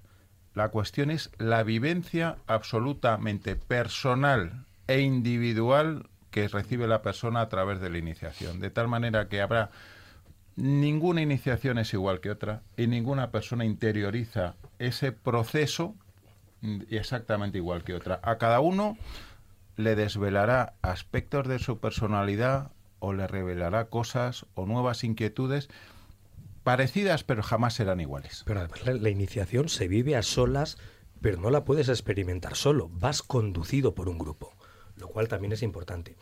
Al hilo de lo que mencionabais de por qué el poder, el mal poder se lleva tan mal con la masonería, creo que la respuesta es muy sencilla. La divisa de la masonería es libertad, igualdad y fraternidad. Justo los valores contrarios a cualquier dictador o absolutista que haya habido. Estamos hablando también, evidentemente, Revolución Francesa. Claro, acabó, con la monarquía, con una monarquía que era contraria. En la Revolución Francesa la masonería tuvo también una influencia determinante, es decir, fundamental, sobre todo en los comienzos iniciales, pero es lógico. Y en ese sentido, lo que está diciendo, mira, pregunta ahora mismo un oyente, estoy viendo la relación entre Hitler y la masonería pues Hitler pues se lo dice claramente, los persiguió, los persiguió como enemigos del orden nazi, por supuesto. El orden nacional socialista no podía permitir, como ninguna dictadura estructurada, el que haya gente que vaya pensando por libre. Pero es que además, fijaos, el, propio, el propio lema de la masonería, en, las tradiciones simbólicas no hay nada puesto al tuntún, ni siquiera el orden de las palabras. Ah. Y ahí está la tríada libertad, igualdad, fraternidad. Es una tríada de consecuencias y es opuesta a cualquier interés de las dictaduras, que es dividir, y que es que el, miedo te convierta en una isla.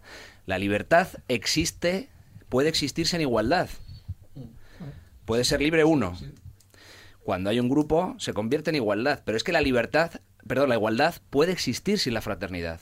La fraternidad es, la, digamos, la, igualdad elevada a, su, última expresión. Es, el objetivo máximo de la convivencia Exactamente. del ser humano. Entonces, sin embargo, la fraternidad sin igualdad no existe y la igualdad sin libertad no existe. Por lo tanto, el, el objetivo último de la masonería, a través de la libertad individual, porque la transformación es individual, es que todos los hombres seamos hermanos. Y en eso me recuerda mucho cuando vino aquí Enrique Gallud, que decía que la, la tradición india, la tradición hindú, la, bondad es consecuencia del estudio, de la inteligencia, ¿no? De la, de, la, de, la, penetración de los misterios religiosos. Y en masonería es algo así, es decir, no es una verdad moral, hay que ser bueno porque lo dice el Papa, hay que ser bueno porque lo dice el Rey hay que ser bueno porque es la consecuencia, hay que ser solidario de la, de la propia profundización en los misterios. Iba a, decir, iba a decir en broma como elemento de ingenuidad, porque es realmente bonito, en la declaración de principios de la, de la PEPA, de la Constitución de 1812. Todos los españoles serán justos, y, benéficos. y también tiene otro artículo, creo recordar que es el 6, que dice que el objetivo de la función pública más o menos es la felicidad del pueblo.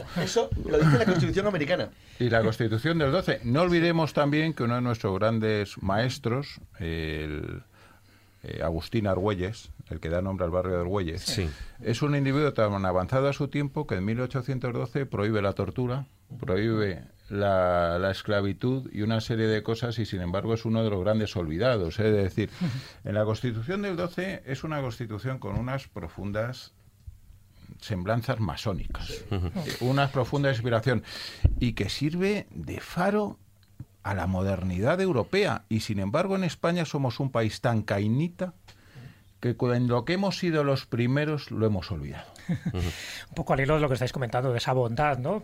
Eso es lo, un poco lo paradójico, lo que los oyentes, si no tienen unas cuantas nociones de masonería, les puede llamar la atención. Dice, bueno, si lo que persiguen es la autorrealización, un camino iniciático, la bondad, la filantropía, ¿por qué han sido tan perseguidos? Bueno, eh, hay un par de personajes muy célebres, que a lo mejor mucha gente no los ubica dentro de la masonería, pero que practicaron in situ la bondad. Estamos hablando de Fleming, el, que descubre la penicilina, estamos hablando de Henri Dunant, que es el fundador de la Cruz Roja Internacional. O, sea, eso. o, Ramón y precisamente eso. Pero bueno, si estamos un poco hablando de la otra parte, es decir, de la negativa, ¿por qué? Entonces tiene tan mala prensa, porque han sido tan perseguidos. Claro. Os voy a mencionar a dos personajes porque yo creo que es interesante desde mi punto de vista, son los que generan esa animadversión a la masonería. Y estoy hablando del siglo XIX. Por una parte está Leo Tassil y por otra parte un papa, que era León XIII. Sí. Bueno, hay una cosa importante que creo para los, para los oyentes y es, es, es, que es entender que utilizamos la palabra masonería con diferentes acepciones. Existe la masonería como fraternidades y como grupo de personas, lo hablábamos antes, ¿no? Nivel administrativo, en el que obviamente hay gente buena, mala, mejor y peor. Y luego existe la masonería como, como, como herramienta, como, digamos, como caja de herramientas, ¿no? Porque ya, ya que entramos en la, en la metáfora masónica, entonces a ti te dan una caja de herramientas que puedes utilizar o no. La masonería como método es fascinante. Ahora, que luego todos los masones que existen y existirán hayan sido gente estupenda que la haya usado bien, eso es absurdo. Yendo lo que dice Jesús, y puesto que ya estamos en una hora que se pueden hablar determinadas cosas, vamos a hablar de Leo Taxil, que es en gran manera el artífice de toda la leyenda negra de la masonería. Es decir, en masonería, por experiencia propia, eh, no sacrificamos vírgenes. Yo entiendo que debe ser o bien porque es casiano, porque salen muy caras para, para los magros recursos de nuestro taller. Ni tenemos cabras. Ni tenemos cabras. Y el bafomé, francamente. O sea, yo. Y ahora, dirás que no, coméis niños tampoco. Es que los niños dan colesterol. a, a, lo que vamos de Leo Taxil. Leo Taxil, que es el artífice en gran medida de toda la imagen nefasta que tiene la masonería, hablando en plata, era un golfo. Era un masón entra en masonería, era el tío un golfo, le pide dinero a sus hermanos, cuando sus hermanos de taller le prestan dinero, se le ven prestando y ven que se lo gasta en, esa trilogía que es champán, vino y mujeres, decide ofrecer sus servicios a la Iglesia Católica y a cambio de unas magras eh, condiciones se inventa todo el tema desde que el Bafomé preside los trabajos, escupitajos a los crucifijos, eh, matanzas de niños inocentes y tal. O sea, gran parte de todas esas falacias que la gente conoce o que, bueno, que conoce, que, ha escuchado por ahí. Se sigue manteniendo. Pero llega un momento en el cual daba conferencias en París, etcétera, gran éxito de público y crítica, como se dice en los ambientes taurinos, pero llega un momento en, que, en el cual ya la propia Iglesia Católica ve, dice, oye, este hombre yo creo que está cargando mucho las tintas. Y entonces, ¿qué hace? Dejan de pagarle y entonces se vuelve contra la Iglesia Católica. Básicamente esta es la Era un mercenario. Tal cual. No, era un cara que en nuestros días hubiera hecho un salva todo. En nuestros días hubiera hecho un salvamoe deluxe y un poli deluxe. de todas maneras, de todas maneras, a ver, una de las grandes acusaciones que ha tenido y antes decía, ¿no? De esas conspiraciones y tal, es que la masonería lo que pretende y de hecho, de facto, eh, posee eh, y algunos lo han, se han apoyado en que algunos de los presidentes de Estados Unidos, etcétera, han sido masones, es que eh, la masonería es el poder en la sombra. Nada más lejano de la realidad, vamos. Eso te, lo puedo asegurar. ¿Que hay masones poderosos? Sí, igual que católicos, igual que protestantes, igual que musulmanes. Ni más ni menos. ¿Qué ocurre? Que es cargar las tintas precisamente contra una orden. Antes había un oyente que preguntaba al respecto de la relación de Hitler con la masonería. Voy a volver sobre ello. Ningún dictador, ninguno de izquierdas, de derechas, comunistas, fascistas, ninguno, todos han detestado el libre pensamiento. ¿Por qué? Porque señalan con el dedo las injusticias. Hitler, por ejemplo, metió en los campos de concentración a todos los masones de todos los países que la bota nazi pisó y para distinguirlos de otros prisioneros, por ejemplo de los judíos, que iban con una estrella amarilla, con ese uniforme a rayas, ¿no? tan nefasto, tan terrible que tenemos todos en la memoria, pues los distinguía con un triángulo rojo invertido. Ese era el símbolo de los masones en los campos de concentración y de exterminio al igual que el triángulo azul invertido era el símbolo de los presos políticos que lucieron muchos presos republicanos españoles, de los cuales Franco, gran enemigo de la masonería también, acomplejado, hijo de masón y hermano de masón, se empeñó en ponernos rabo y cuerno. Bueno, una de las razones, eh, perdona porque ya que has nombrado, em, según lo que yo he leído, o sea, una de las manías o, obsesiones que tenía eh, Francisco Franco con la masonería es porque él había querido entrar y no había sido aceptado. Vamos a ver, Franco intenta entrar en masonería en dos ocasiones y en ambas ocasiones es rechazado. Y en ambas ocasiones es rechazado. Lo hace a través de las logias militares que existen, creo recordar una en Melilla y otra en Nador, pero no estoy seguro exactamente. En la, Arache, me parece. En, la, Arache, perdón. ¿Por qué? Porque en la década de los años 20 eh, prácticamente gran parte de la oficialidad española eh, pertenecía a la masonería. De hecho, se llegaba a decir el refrán de ¿quién es masón? y se contestaba, el que está delante mío en el escalafón. Entonces, Franco intenta acercarse a la masonería, pero es rechazado pues por su carácter personal. Hay que recordar que Ramón Franco, su hermano, es masón. Eh, Nicolás Franco también es masón y que Franco comete la aberración jurídica más, más salvaje que se ha realizado en España del siglo XX, que es la ley de la represión de la masonería en el comunismo, en el cual se establecen condenas penales con efecto retroactivo, lo cual es algo que desde el punto de vista de la técnica jurídica es absolutamente eh, descabellado. Eh, cuando acaba la guerra civil, eh, el número de masones que había en España era de unos 4.000 y sin embargo se abren aproximadamente cerca de 10.000 procesos penales por pertenencia a la masonería. Es decir, hablando en plata, eh, los masones fueron mm, los judíos de, Franco, es decir, igual que Hitler tenía a los judíos a los cuales acusaba de todo, los masones fueron sus judíos. Es más, y dentro de que un último apunte. En principio se hablaba de eh, ley de represión de la masonería, el judaísmo y el comunismo, pero conforme los aliados van ganando la guerra, la Segunda Guerra Mundial, se cae el término judaísmo por la presión norteamericana y queda únicamente la ley de represión contra la masonería y el comunismo. Como estamos hablando de los mitos, hay otra pregunta que formular, porque se está muy de moda en el mundo actual, que es la vinculación entre masonería y judaísmo. Ah, es una cosa que se arrastra no solamente en España, sino en otras partes de Occidente de una manera muy intensa y además de carácter creciente actualmente. Sobre todo porque en este caso la acusación que viene por parte de tradicionalmente una acusación, por ejemplo, del mundo de la ultraderecha, ahora se está inclinando de manera muy peligrosa hacia la ultraizquierda, por el factor de Israel y la asociación entre el capitalismo, una cosa abstracta que no significa realmente nada, y el judaísmo, una cosa muy curiosa, que además tiene una enorme fuerza simbólica en la mente de mucha gente en Europa actualmente. Vamos a ver, desde el punto de vista de la relación entre masonería y judaísmo, eh, lo cierto es que dentro de los diferentes rituales masónicos en los diferentes grados se hacen especiales alusiones al Antiguo Testamento. Claro. Se habla bastante del Templo Salomón, se habla de figuras eh, judaicas, etcétera, eh, con una gran continuidad.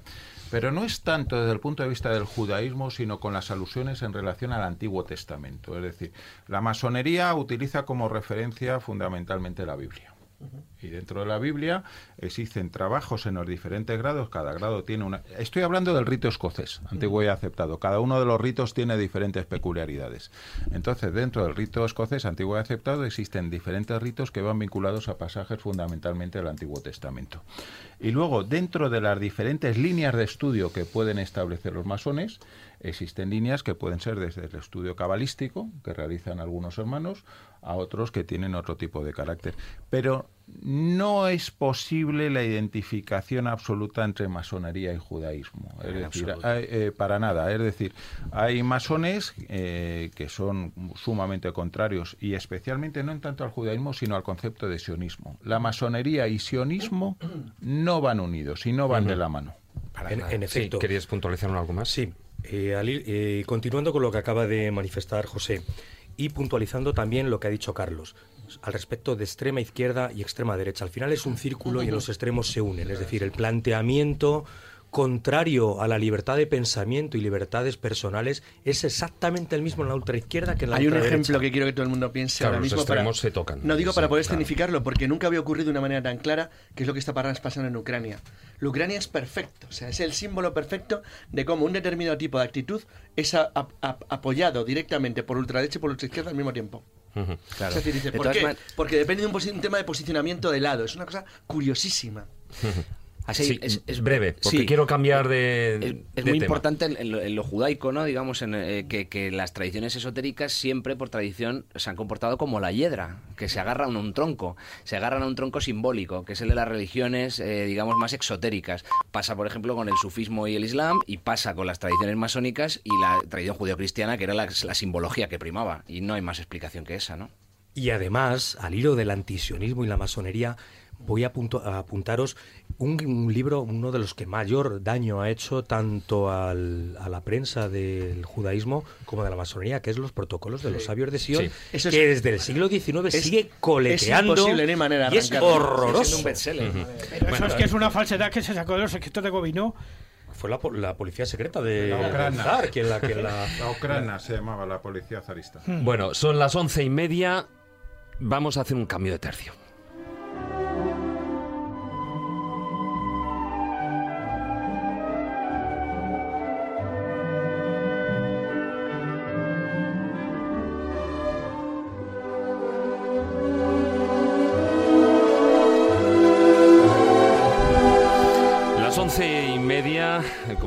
Tenemos unos ocho o nueve minutos eh, que nos quedan de filandón. El, WhatsApp está están apareciendo preguntas, mensajes. Algunas coinciden con dudas, eh, bueno, pues que, que yo tenía ahí apuntadas que surgen del, del- saber popular, ¿no? Esas cosas que además la gente mezcla y, y tiene sus dudas y como todas estas em, cosas que estamos hablando.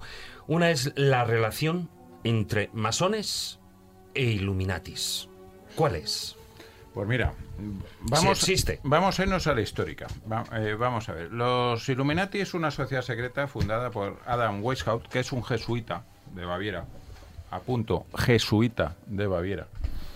De hecho, jesuita de Baviera. Eh, casi nada al aparato, que tenía una idea eh, fundamentalmente de derrocar a los distintos gobiernos, una destrucción de la familia, una serie de destrucción de la, de la propiedad privada y basar un sistema internacionalista, el cual aterradoramente se parece a lo que llamamos nuevo orden mundial, todo se ha dicho.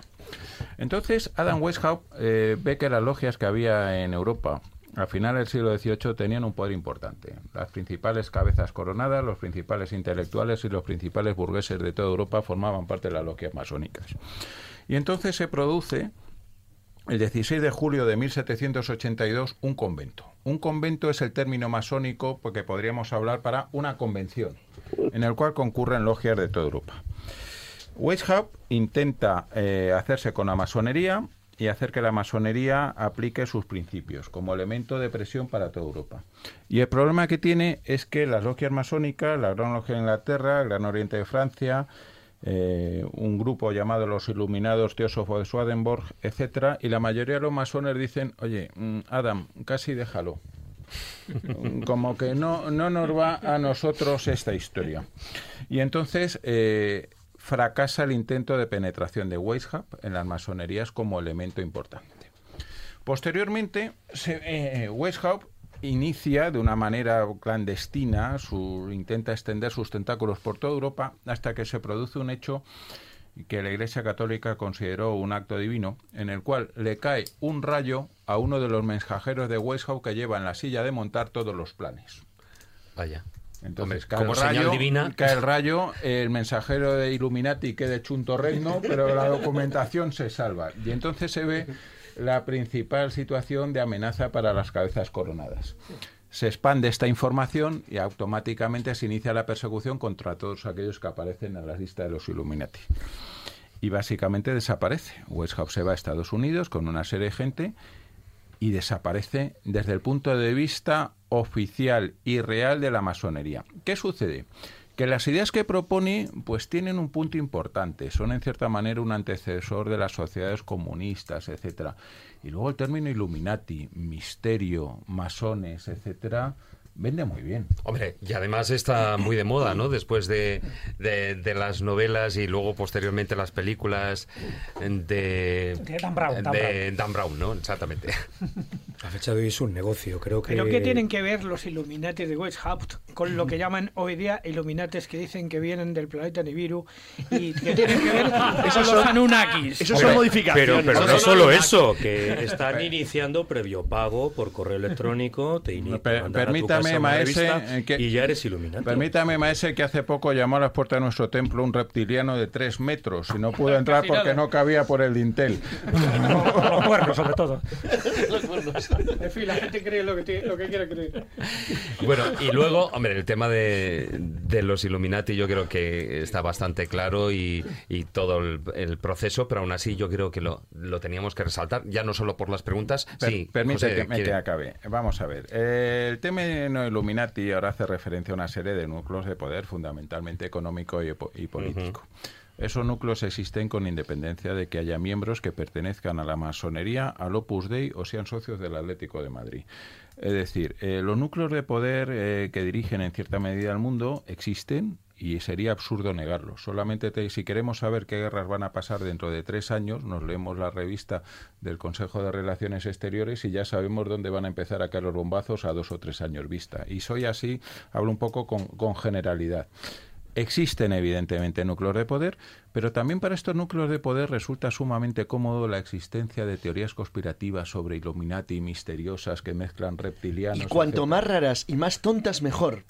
Efectivamente. y el Club Bilderberg siempre está en danza. Hombre, y la cumbre de Davos y una serie de cosas. Pero es que eh, nos pondría los pelos de punta con lo que se puede charlar en determinados campos de golf en Augusta, ¿eh? una tarde soleada con el Cádiz entre determinados individuos y que pueden estar jugando a cómo hundir la moneda de un país. Tenemos el caso, por ejemplo, en España, en la época Solchaga, cuando el camarada Soros, por usar un término, decidió llevarse un billón de pesetas a cambio de atacar nuestra moneda.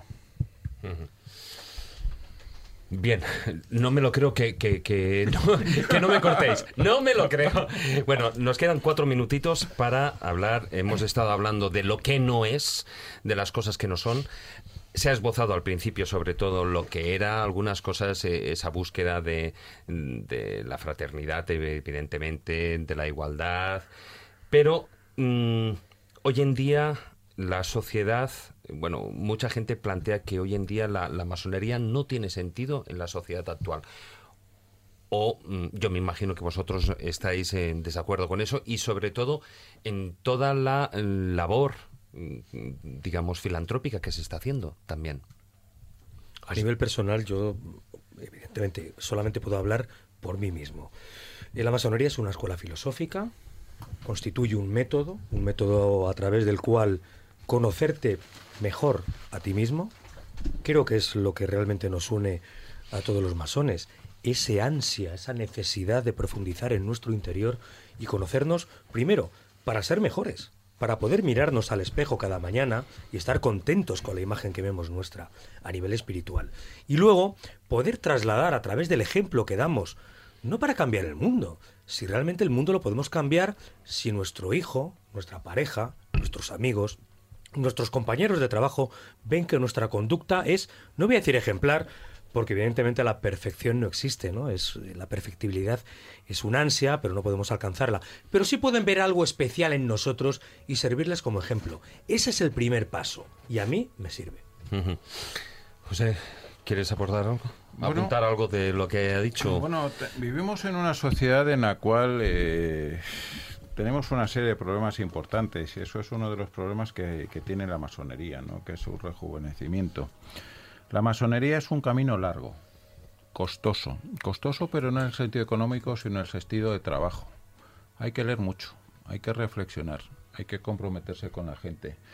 Y en una época en la cual eh, el volumen de libros que se leen en España cada vez es más patético, que la gente no sabe escribir más allá del WhatsApp y que quiere todo con carácter inmediato y que existe para los buscadores lo que pudiéramos llamar un supermercado esotérico en el cual te mezclan yoga, New Age, ayahuasca con no sé qué, con la posibilidad de resultados inmediatos, algo que te obliga a reflexionar sobre ti mismo, sobre lo que eres y sobre lo que quieres llegar a ser, es duro es duro, pero es un problema de nuestra sociedad.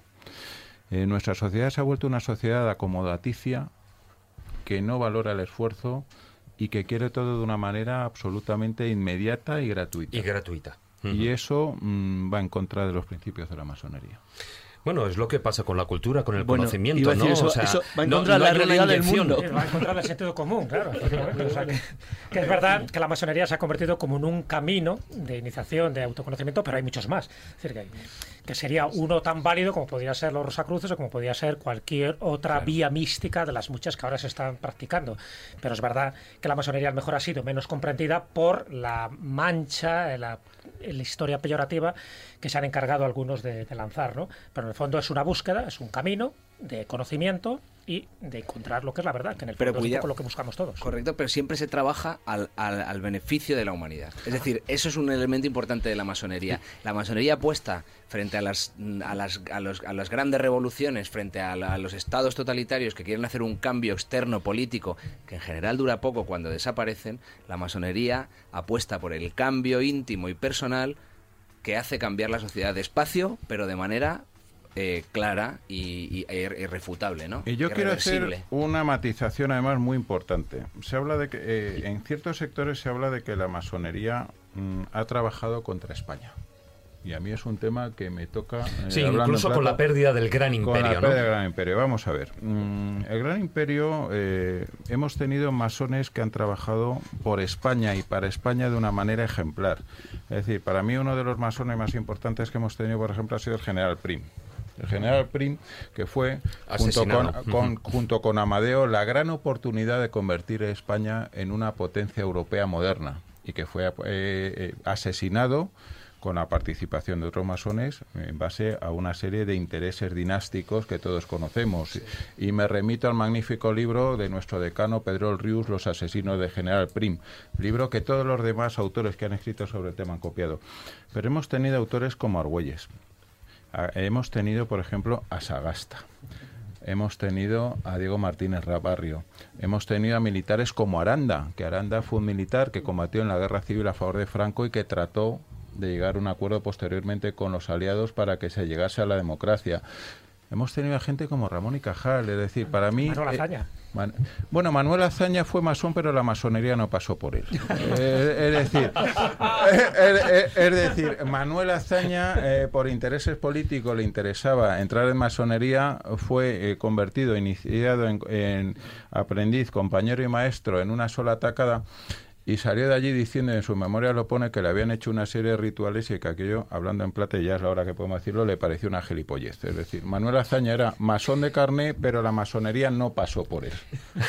al respecto... Sí, última Sí, disculpa, al, respecto al respecto de esa supuesta conspiración de la masonería contra España y la caída del imperio, generalmente suelen olvidar que eso fue motivado precisamente por la nefasta gestión de las diferentes coronas y de los consejeros y personas que tenía a su alrededor que precisamente no eran masones. Bueno, nos hemos alargado más del tiempo que queríamos. Yo creo que hemos estado dando esa serie de pinceladas sobre los mitos falsos, sobre las falacias, sobre qué es, sobre qué no es eh, la masonería. Y fijaros que yo también dentro de, de, lo que hay, de los muchos mensajes, fijaros, yo me quedo tal, posiblemente con uno de, de, los últimos de Rubén que dice, bueno, pues que la masonería, bueno, el objetivo evidentemente no es la masonería, sino la masonería es el camino el camino hacia la búsqueda de ese conocimiento. Entonces, yo creo que esa es la vía y como tú apuntabas, Jesús, da igual que sea eh, por una vertiente, por otra, Rosacruces, etcétera, etcétera. El tema y lo principal y lo que buscamos aquí en la escóbula de la brújula es la búsqueda, el interés, el que la gente mm, adquiera no solo su propio conocimiento, sino sus experiencias y que siga el camino de la búsqueda. O sea, porque ese sí que es el objetivo, buscar y seguir buscando hasta el día que, bueno, pues Dios quiera que nos vayamos o no a otro, a otro punto. Y aún así seguirás buscando. Y aún así seguiremos buscando. Eh, Miguel Ángel, muchísimas gracias por haber compartido el tiempo con nosotros. Muchísimas gracias a vosotros por haberme invitado. Muchísimas gracias, José. Muchísimas gracias y deciros que estamos en la disposición de abrir la Gran Logia Unida de Escobulandia. Bueno, todo se hablará, todo se hablará. De hecho, de hecho, yo creo que Escobulandia ya en sí es un territorio masón en cuanto a libertad, fraternidad. Como República Imperial, como ves en los sí, contradictorios, está la libertad. Ahí está, ahí está. Seguimos con el programa.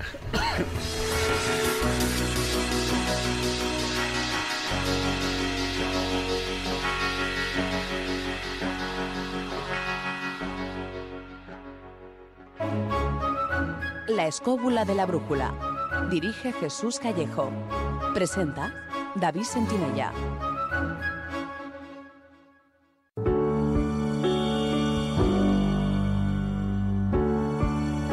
La biblioteca de Alejandría.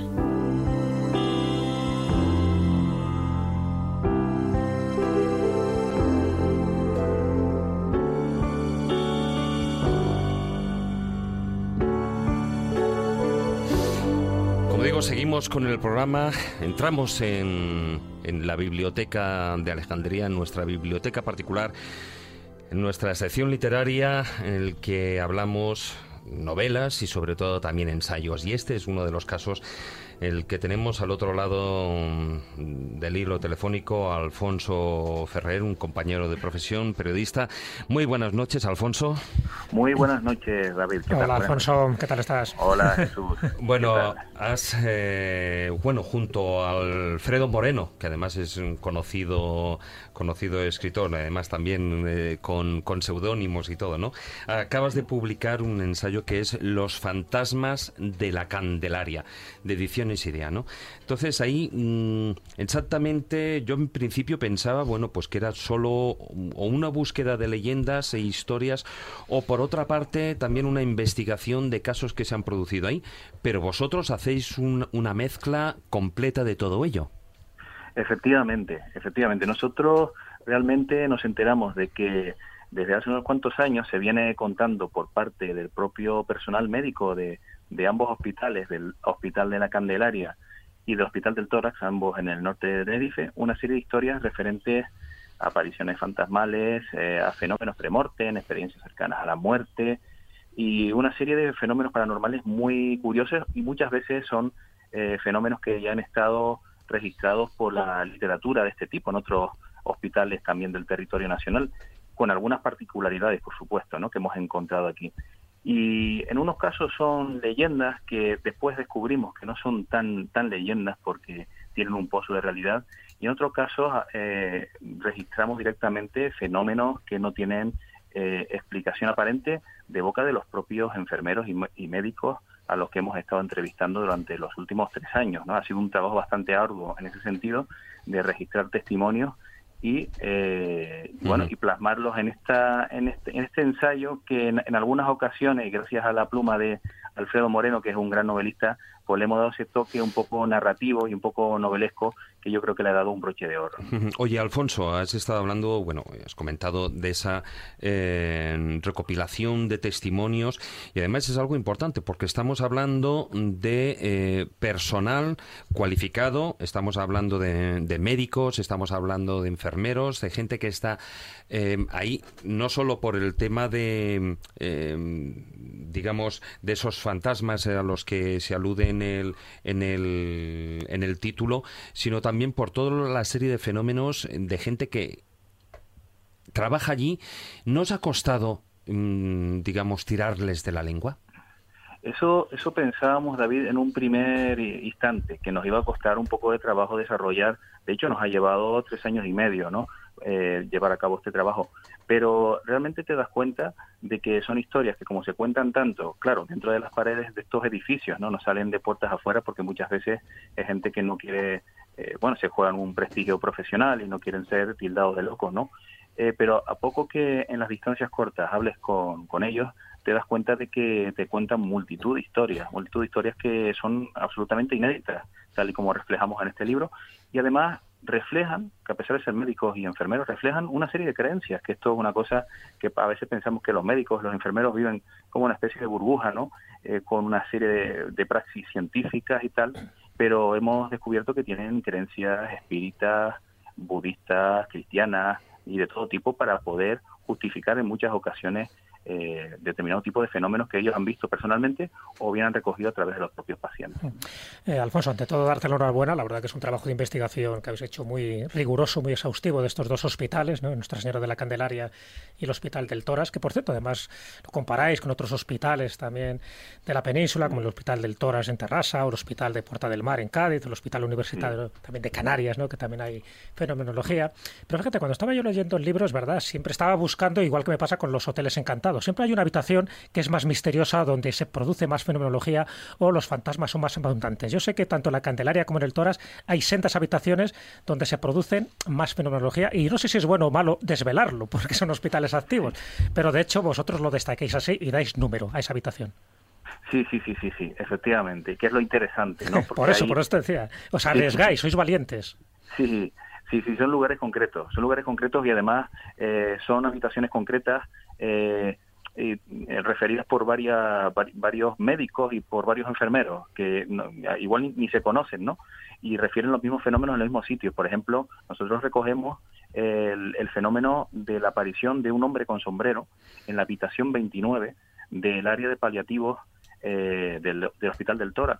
en la habitación 29 concretamente, eh, que es donde están, digamos, ingresados eh, estas personas que son enfermos terminales en muchas ocasiones y que según nos decía incluso el propio director de el propio director del área de paliativos el responsable de esta planta eh, nos confirmaba este este tipo de fenómenos no que en esta en esta habitación en los últimos cinco o seis años se han registrado hasta 30 testimonios independientes que aluden a una figura tocada con un sombrero que por la noche entra en la habitación y llega hasta los pies de la cama del paciente para después desvanecerse entonces, nos ha parecido muy curioso que se diera en este lugar concreto y además, ¿por qué un hombre con sombrero y no otro tipo de figura, digamos, ¿no?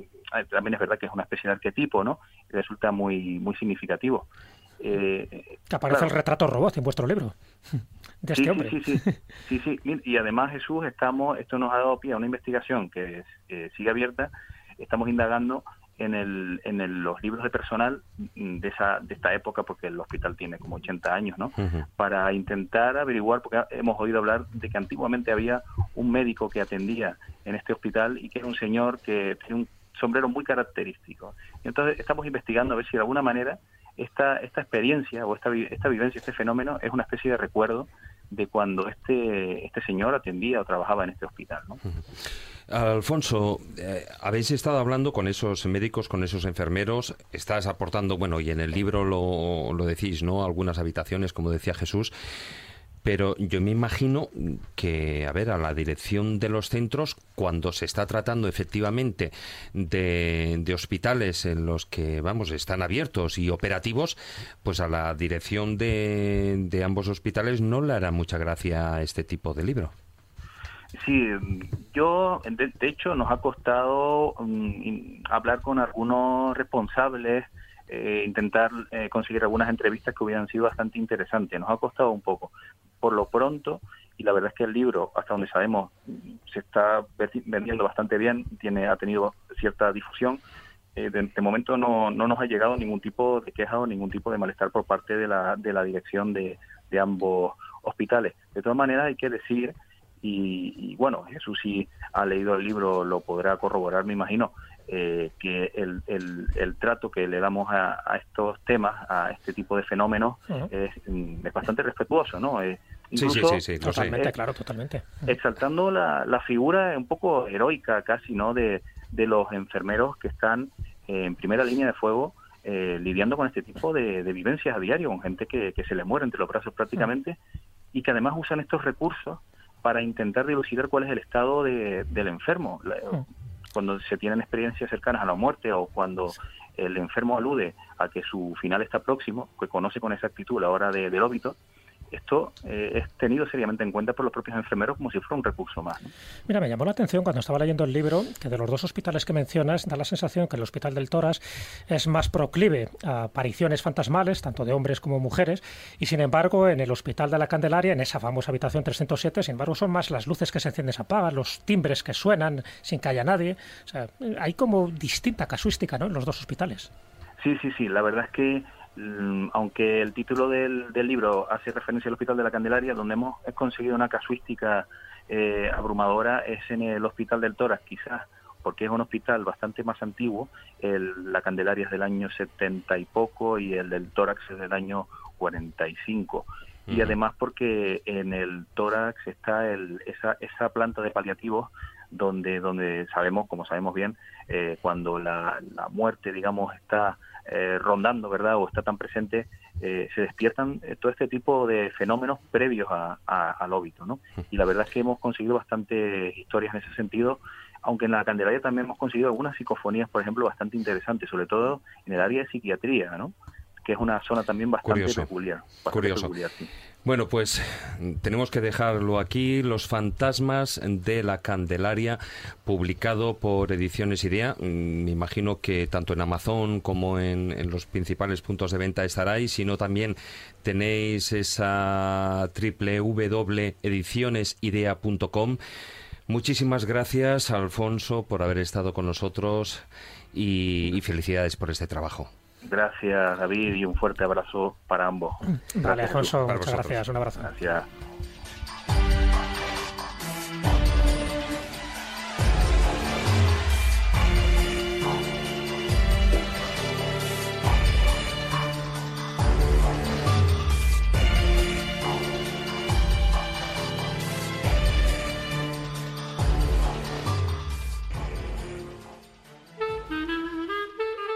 La escóbula de la brújula.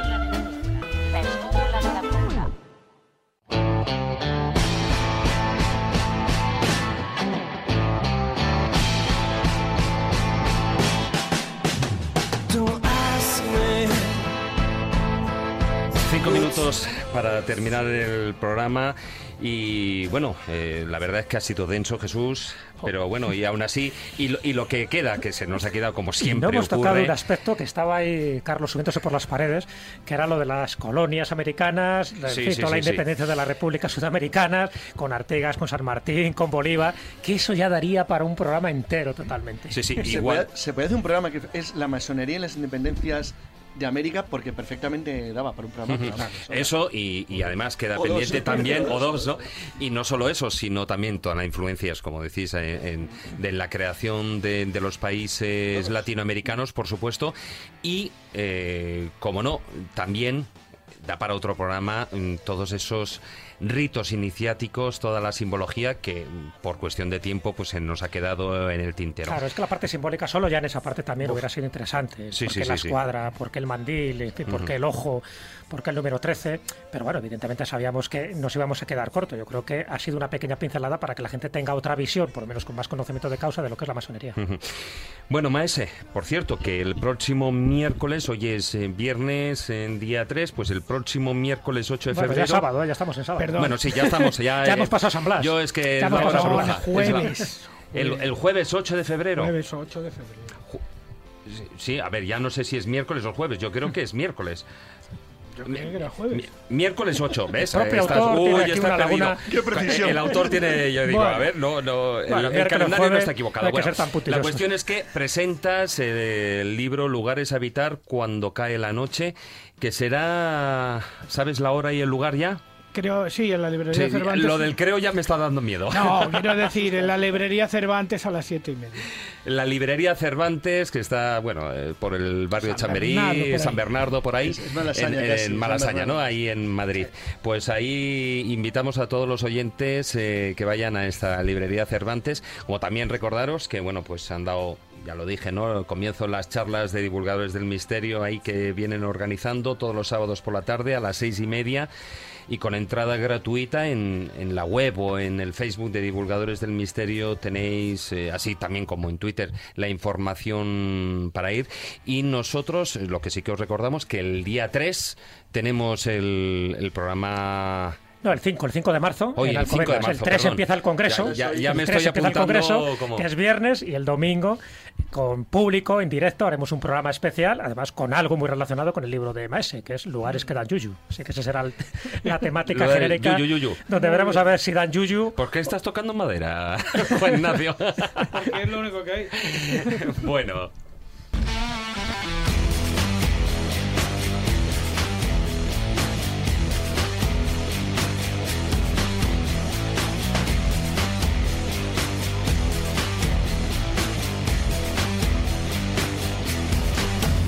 Bueno, apenas un minuto. Muy buenas noches, Miguel, que ya te veo que estás bostezando. Buenas noches, buenas noches. Es el gran arquitecto del universo que quiere que me vaya a la cama. Sí, ya. sí, Morfeo, Morfeo, los bracitos.